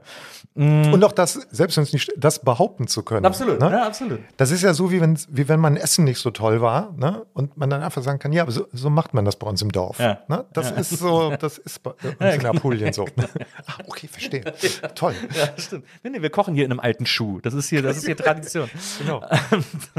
Das finde ich fantastisch. Und auch eben, wie gesagt, diesen Starkult und so. Und das Tolle an italienischer Musik, also auch da, ne, äh, wenn irgendein Musiker aus irgendeinem Dorf kommt, dann ist das Haus in diesem Dorf, in dem der groß geworden ist, für immer Unter äh, die. Touristenattraktion. Genau. Und selbst wenn, das, wenn der im Parkhaus zur Welt gekommen ist, ne? Ja, ja. Und, äh, und es, die Range, die in Italien als Pop vorne steht, also es gibt in Deutschland Schlager, der ist sehr, das ist sehr eng abgesteckt musikalisch. Äh, da müssen sich auch alle innerhalb dieses Referenzrahmens bewegen, um dazugehören zu dürfen und Ja. um in diese Schlagerszene rein zu dürfen. Da darf man nicht exaltierter oder frecher oder sonst was sein oder so. Und die Italiener haben aber, für die ist Pop oder das, was sie täglich hören, so breit, Ja. äh, äh, musikalisch und inhaltlich. Extrem Also, fluide so, ne? ja, also da ist dann irgendwie so ein Tozzi, der ja ein großer Dichter ist im Grunde genommen Ja. und, ein, und ein großer Erzähler und so, der steht dann neben Ricky Poveri im Regal, die so Ja. italienische Aber sind äh, im Grunde genommen. Genau. Ja. Das finde ich sehr faszinierend, dieses, diese Nebeneinander, diese Parallelität. Ja, und es, ist- und es ist schwer zu trennen ne, äh, voneinander. Genau. Und da sind wieder so Typen wie der eben schon mal erwähnte Gianni Morandi, sehr interessant, ne, der so seinem Wesen nach so ein typischer italienischer Crooner der 60er Ja. ist. Ne, immer toller Anzug und ne, die, die große Geste und so weiter. Der hat aber wirklich mit nahezu jedem schon gesungen. Mit Celentano, mit Giovanotti. Giovanotti schreibt seit Jahren die Songs für ihn. Ja. Und hat ihn im letzten Jahr, glaube ich, bis zu Platz Sanremo drei mit ihm, ne? Ja, genau. äh, bei Sanremo gebracht mit einem ganz, ganz hübschen Song, produziert von Moose T. Ah, übrigens. Stimmt, ach stimmt. Der war auch schon hier, der war ja auch schon hier im Ach, Podcast. Moose T war auch Ja, schon ja, hier. ja, Okay. Ah. Lustig, ja. Genau. Und äh, die tauchen in jedem Kontext auf, ne? Und dann, oder, oder dieser Morandi, der hat dann auch mit Lucio Dalla, also so einem der Kantautore, ne? Und das, das war damals einigermaßen ungewöhnlich, dass die sich zusammentaten, aber macht man halt, ne? Ja. Und die, genau, die Grenzen sind nicht so scharf wie hier. Ne? Du musst nicht so im Segment funktionieren, weil die Übergänge aber auch softer sind. Also wenn du halt siehst, wie da teilweise auch irgendwelche Rapper auf einmal irgendwelche Kanzone raushauen und so, ne? Das wäre hier auch nicht unbedingt denkbar. Das stimmt, ja, das stimmt. Finde ich auch faszinierend. Caparezza zum Beispiel, auch ein italienischer Rapper, den ich sehr liebe seit Jahren. Der hat ja mal ein Lied gemacht Auch zusammen. Apulien, ne? Genau. Jeni Ballada Puglia ist auch ein großer Hit von Ja. ihm. Äh, und Das ist das Video, Entschuldigung, wo ich hier unterbreche, wo das Video, wo mittendrin auf einmal Albano in so Ja, einem genau. Sonnenblumenfeld steht. Ne? Schauen Sie dort, Albano. Und der hat ja auch mal ein Lied gemacht mit äh, Tony Hadley. Wo Tony Hadley, also der Sänger von Spandau Ballet, äh, den Refrain gesungen richtig, hat. Naja. Richtig, richtig. Also da wird immer versucht, alles miteinander zu, zu vermischen. Ja, und der hat ja, ja genau, was der ja kapiert hat, ist, du kannst ja noch so sehr rumrappen, der Refrain muss groß sein und Absolut, donnern. Ne? ja. Und das ist bei Caparezza ja wirklich fast immer. Ne? Ja, also vor allem sein erster großer Hit, Fuori dal Tunnel, ist ja äh, ein fantastischer, ein Polka-Rap, ein, ein fantastischer Song. Ähm, und auch dann spä die späteren er dann noch plötzlich so Crossover gemacht hat und so, alles äh, höre ich wahnsinnig gerne. Ein super Typ. Sieht aus, als wenn er von Cypress Hill wäre. Ähm, ja, und exakt, ja, ja, genau. Ja, genau. Super Wie- Typ. Aber auch ein Rie- Megastar in Italien. Und Ja. hier hatte, hier hat noch nie einer den Namen gehört. Und da ist der, da ist der riesig. Ja. Das finde ich. Und Giovanotti ja auch, also er heißt ja mittlerweile Lorenzo, aber damals als Giovanotti, auch die, auch wenn wir in Italien Urlaub waren, habe ich den da immer im Fernsehen gesehen, weil er hat ja früher eine äh, Rap-Show, wo er sich, also, und zwar Mitte 80er, so wo er sich die ersten Hip-Hop-Acts eingeladen hat. Und dann hat er auch immer die Titelmusik hat er immer selber gerappt und der lispelt ja. Ja, ja, ja, alle lieben es. Uno, due, tre, ma quella festa! Ja, Festa, Festa, grande Gianni, ja, ciao. Ja. Uno, due, tre, Giovanotti, ma quella festa! Das Lispeln bei Giovanotti, da muss ich sowieso irgendwie mal hinterkommen, weil das hat ja nicht nur der. Das, Ja. das scheint mir fast so ein Ding zu sein, was du, was du dir. Ich glaube, das haben manche von ihm nachgemacht. Ja, ne? das Ist so, Gefühl. glaub ich, ne? ja, ja.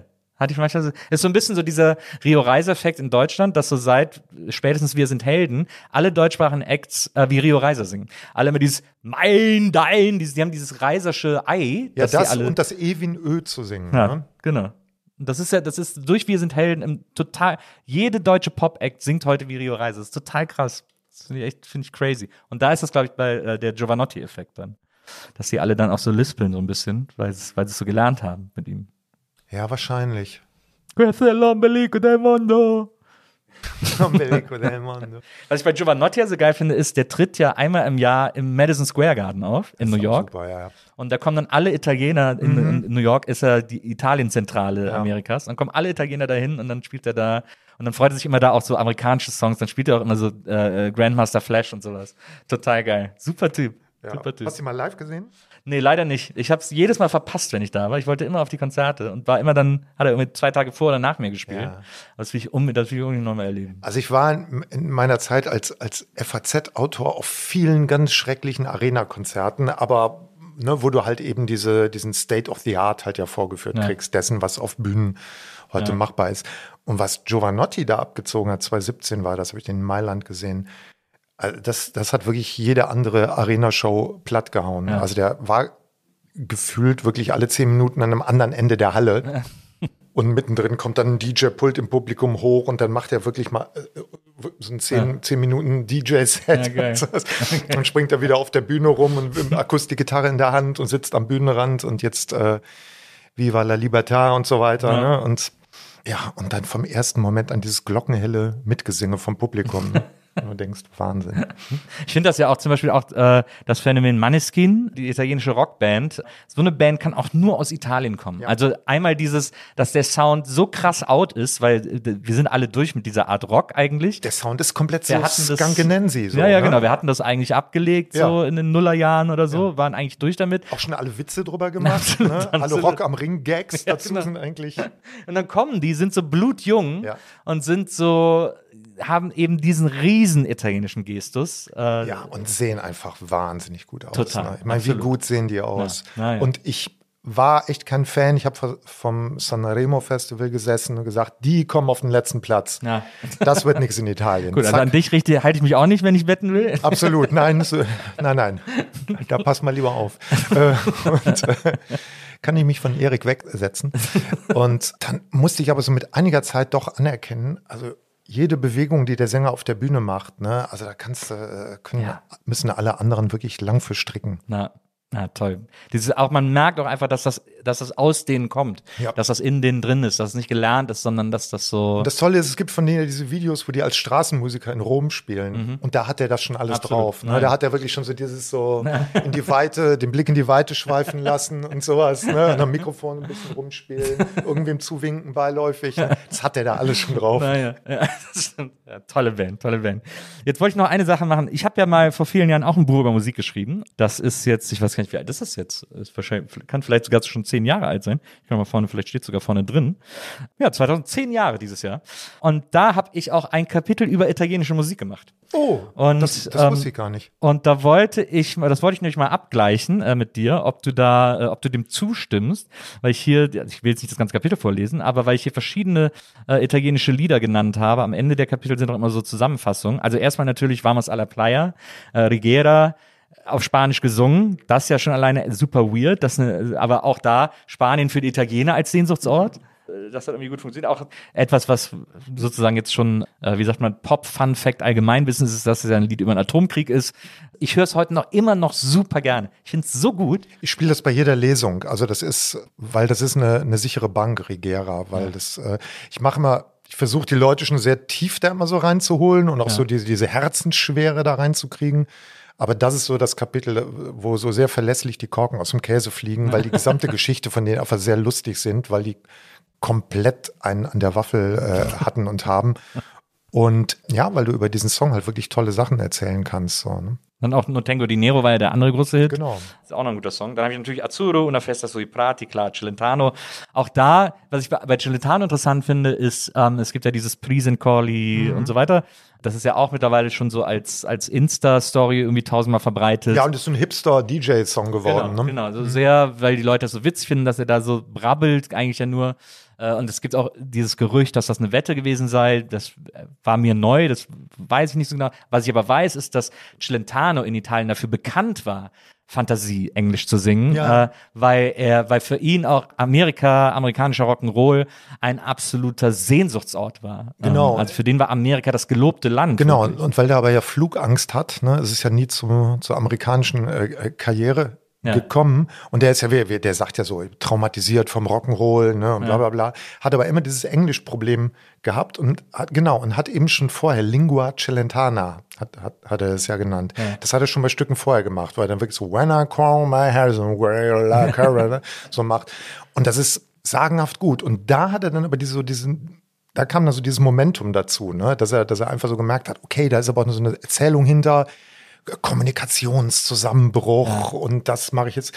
Muss man wirklich sagen, ne? der hat halt einen Beat geloopt, ne? so wie man es dann später im Hip-Hop gemacht hat. Natürlich ohne den sozialen Kontext, ne, der ja immer bei Musik eine Rolle spielt. Deswegen ist es kein Proto-Hip-Hop, aber der Form nach sehr wohl. Ne? Ja, ich fand auch, es gibt auch in den späten, auf den 80er-Alben hat er das auch immer noch gemacht. Ja, ja, der Äh, macht das immer mal wieder. Genau, das, äh, auch beim John Lewis Soundtrack, äh, was ja auch sowieso ein sehr schräger Film ist, wo er so als Jesus, als Erlöser äh, auftritt. Und ich weiß, es gab so ein 80er-Album von ihm, das wir immer gehört haben. Ähm, ich weiß leider nicht mehr, wie es hieß. Aber da ist auch so ein Song davor, das auch macht. Und da singt er immer die wunderschöne Zeile, You Muhammad Hut, you just stand. Ja, of Und course. Das ist, ja, ja, genau. Das ist, das, ist das äh, Celentano-Englisch. Serenata Rap, klar, haben wir schon drüber gesprochen. Ähm, dann äh, Balla Balla Ballerina, äh, Lucio Dalla. Auch, äh, Toll, dieses Gitarrenintro, Ja. das ist wirklich, ne? ja. Und auch überhaupt die, die Art, wie der Song geschrieben Ich habe dann immer so ein bisschen, ich glaube, das steht steht sogar in meinem Buch drin, äh, dass man ihn vielleicht am ehesten zu so einem italienischen Grönemeyer äh, machen, so vergleichen kann. Also schon jemand, der äh, breit gelitten ist, aber der trotzdem versucht, nicht alles so dumm zu machen. Das Ding, genau, das Ding, aber der Unterschied ist, ne, Grönemeyer ist breit, weil er aber auch wirklich, ja, ich sag mal, die Leute breit abholt. Ja. Ne? Und bei so, und in, Italien ist es bei den ganzen Typen so, dass die Leute zu deren spezifischer Art hinkommen. Ne? Die sind nicht vom, also Dalla muss man einfach sagen, war ein, ein Sch, war schwul, ne? trotzdem Katholik, auch durchaus extrem unterwegs ne? Äh, und eine, ja, sehr exzentrische Person. Ne? Und das sind ja alles extreme Exzentriker. Auch Celentano ist ein hochgradig exzentrischer, schwer vorhersehbarer, erratischer Typ. Ne? Und das werden Volkshelden. Und das ist der Unterschied zu Grönemeyer. Grönemeyer ist so die Stimme der Vernunft, der, der, der, der Bundespräsident eigentlich, der so den Leuten sagt, ne, trag doch bitte Maske und äh, äh, sagt keine bösen Sachen Ja. über, über, irgend, ne, über Ja, ja. Minderheiten und so. Das ist immer die Stimme der Das ist einer von Vernunft. uns. Das ist einer von Grönemeyer ist einer von uns. Und Allah ist natürlich, steht, ist erhaben, steht über den. Ja, ja, und ist ja sehr spleenig nisch, äh, und exzentrisch. Ah, ja, ja. das stimmt. Für mich war das so diese, diese textliche Ebene, dieses Bilder zeichnen und Ja. wie gesagt, eben zu zeigen, dass Musik, die viele anspricht, nicht dumm sein muss textlich. Ja. Das war so, diesen Anspruch zu haben. Ja, das war so total. mein, mein, der Vergleich, den ich da so gezogen habe. Dann äh, auch ein wichtiger Song, finde ich. Äh, da sind wir auch nochmal bei Celentano, Cheta Jadi. Und zwar dieses eines der Alben, das in jedem italienischen Haushalt steht. Äh, Mina und Celentano. Genau. Mina, großer Star in Italien. Riesengroßer, so Riesensängerin, äh, wohl verehrt. Ist, hat sich irgendwann aus der Öffentlichkeit auch zurückgezogen, wollte keine Bilder mehr von sich. 78 schon. Ja, also sehr früh. Ah, wirklich, lebt auch, glaube ich, noch. Ne? Ich glaube, lebt Mina noch, lebt noch. Lugano, genau, lebt noch und bringt ja auch immer noch Kram raus. Genau. Also hat sich zurückgezogen, hat dann mit Celentano, hat dann zu ihr irgendwann in den 90ern gesagt, komm, wir machen ein Album zusammen. Und dann eben das Problem, es gibt keine Fotos, was machen wir? Und in dem ganzen Artwork sind äh, er und sie als Donald Duck-Figuren Genau. zu sehen. Disney-mäßig zu, zu Genau. Duck. Italien, muss man ja wissen, ist eines der Länder, das äh, mit am meisten Donald Duck-Comics äh, produziert, also Disney-Comics produziert, die hier in der Mickey Mouse sind und so fast immer italienische Produktionen. Ja, Äh, das ist ja so das Fumetti-Land. So, Genau. ne, deswegen gibt's da so die, die, die große Comic-Produktion für, für Duck-Sachen. Und deswegen haben sie diese Leute dann genommen und sich selber als so Duck-Enten. Und die, vor allem die Celentano-Ente sieht natürlich super aus.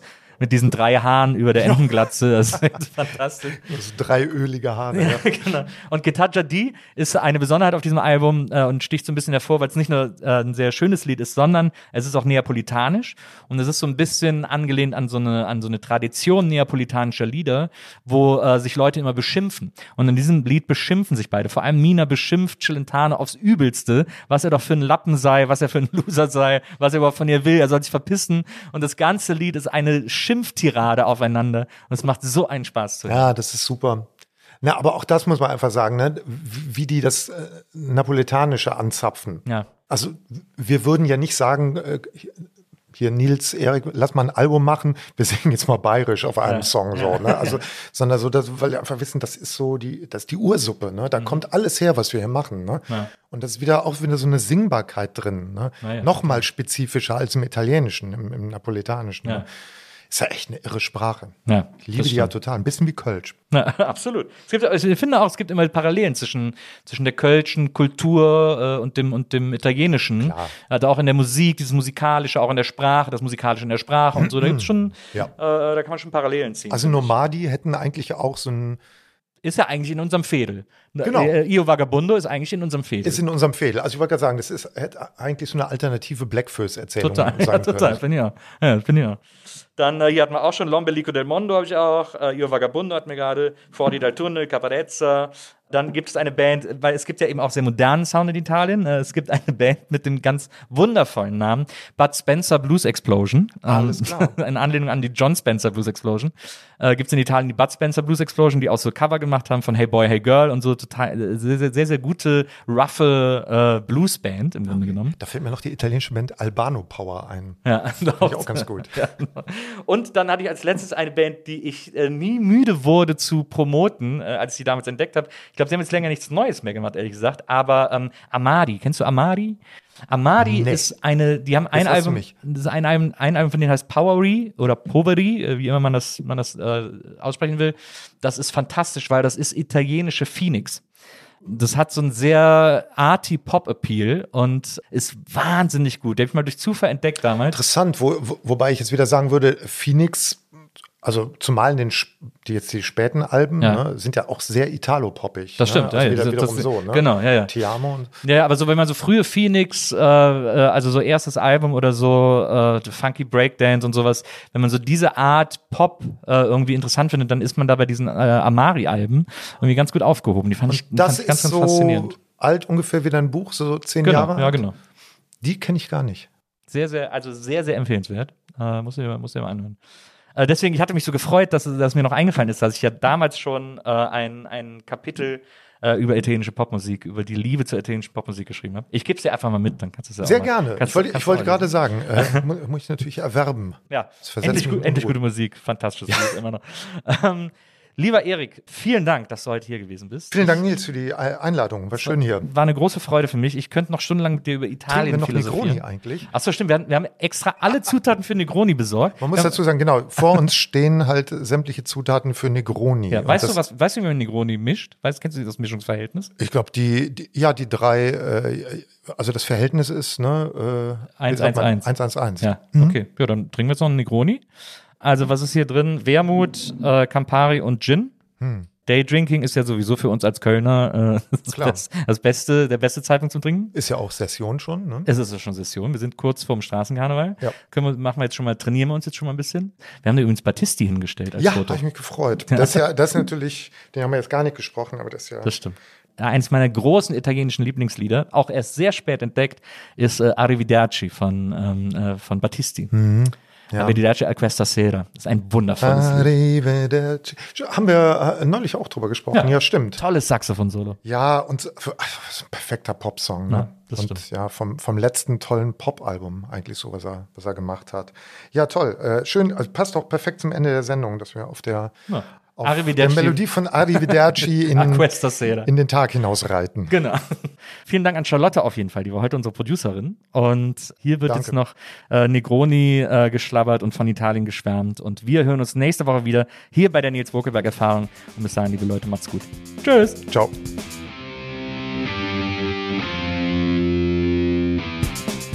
Die Nils Bokelberg Erfahrung. Von und mit Nils Bokelberg. Eine Produktion von Pool Artists. Team Wenzel Burmeier, Lisa Hertwig, Maria Lorenz Bokelberg, Frieda Morische und natürlich Nils Bokelberg.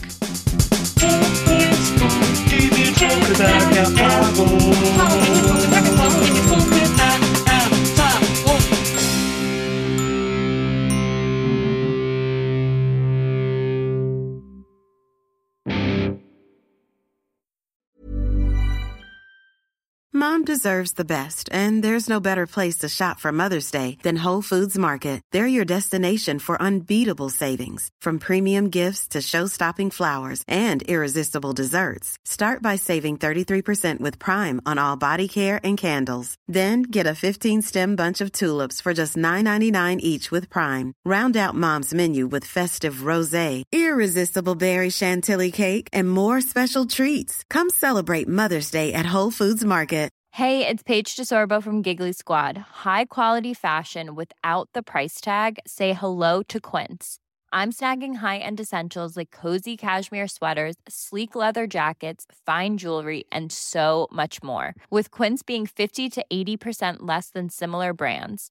And they partner with factories that prioritize safe, ethical, and responsible manufacturing. I love that. Luxury quality within reach. Go to quince.com slash style to get free shipping and 365 day returns on your next order. Quince.com slash style.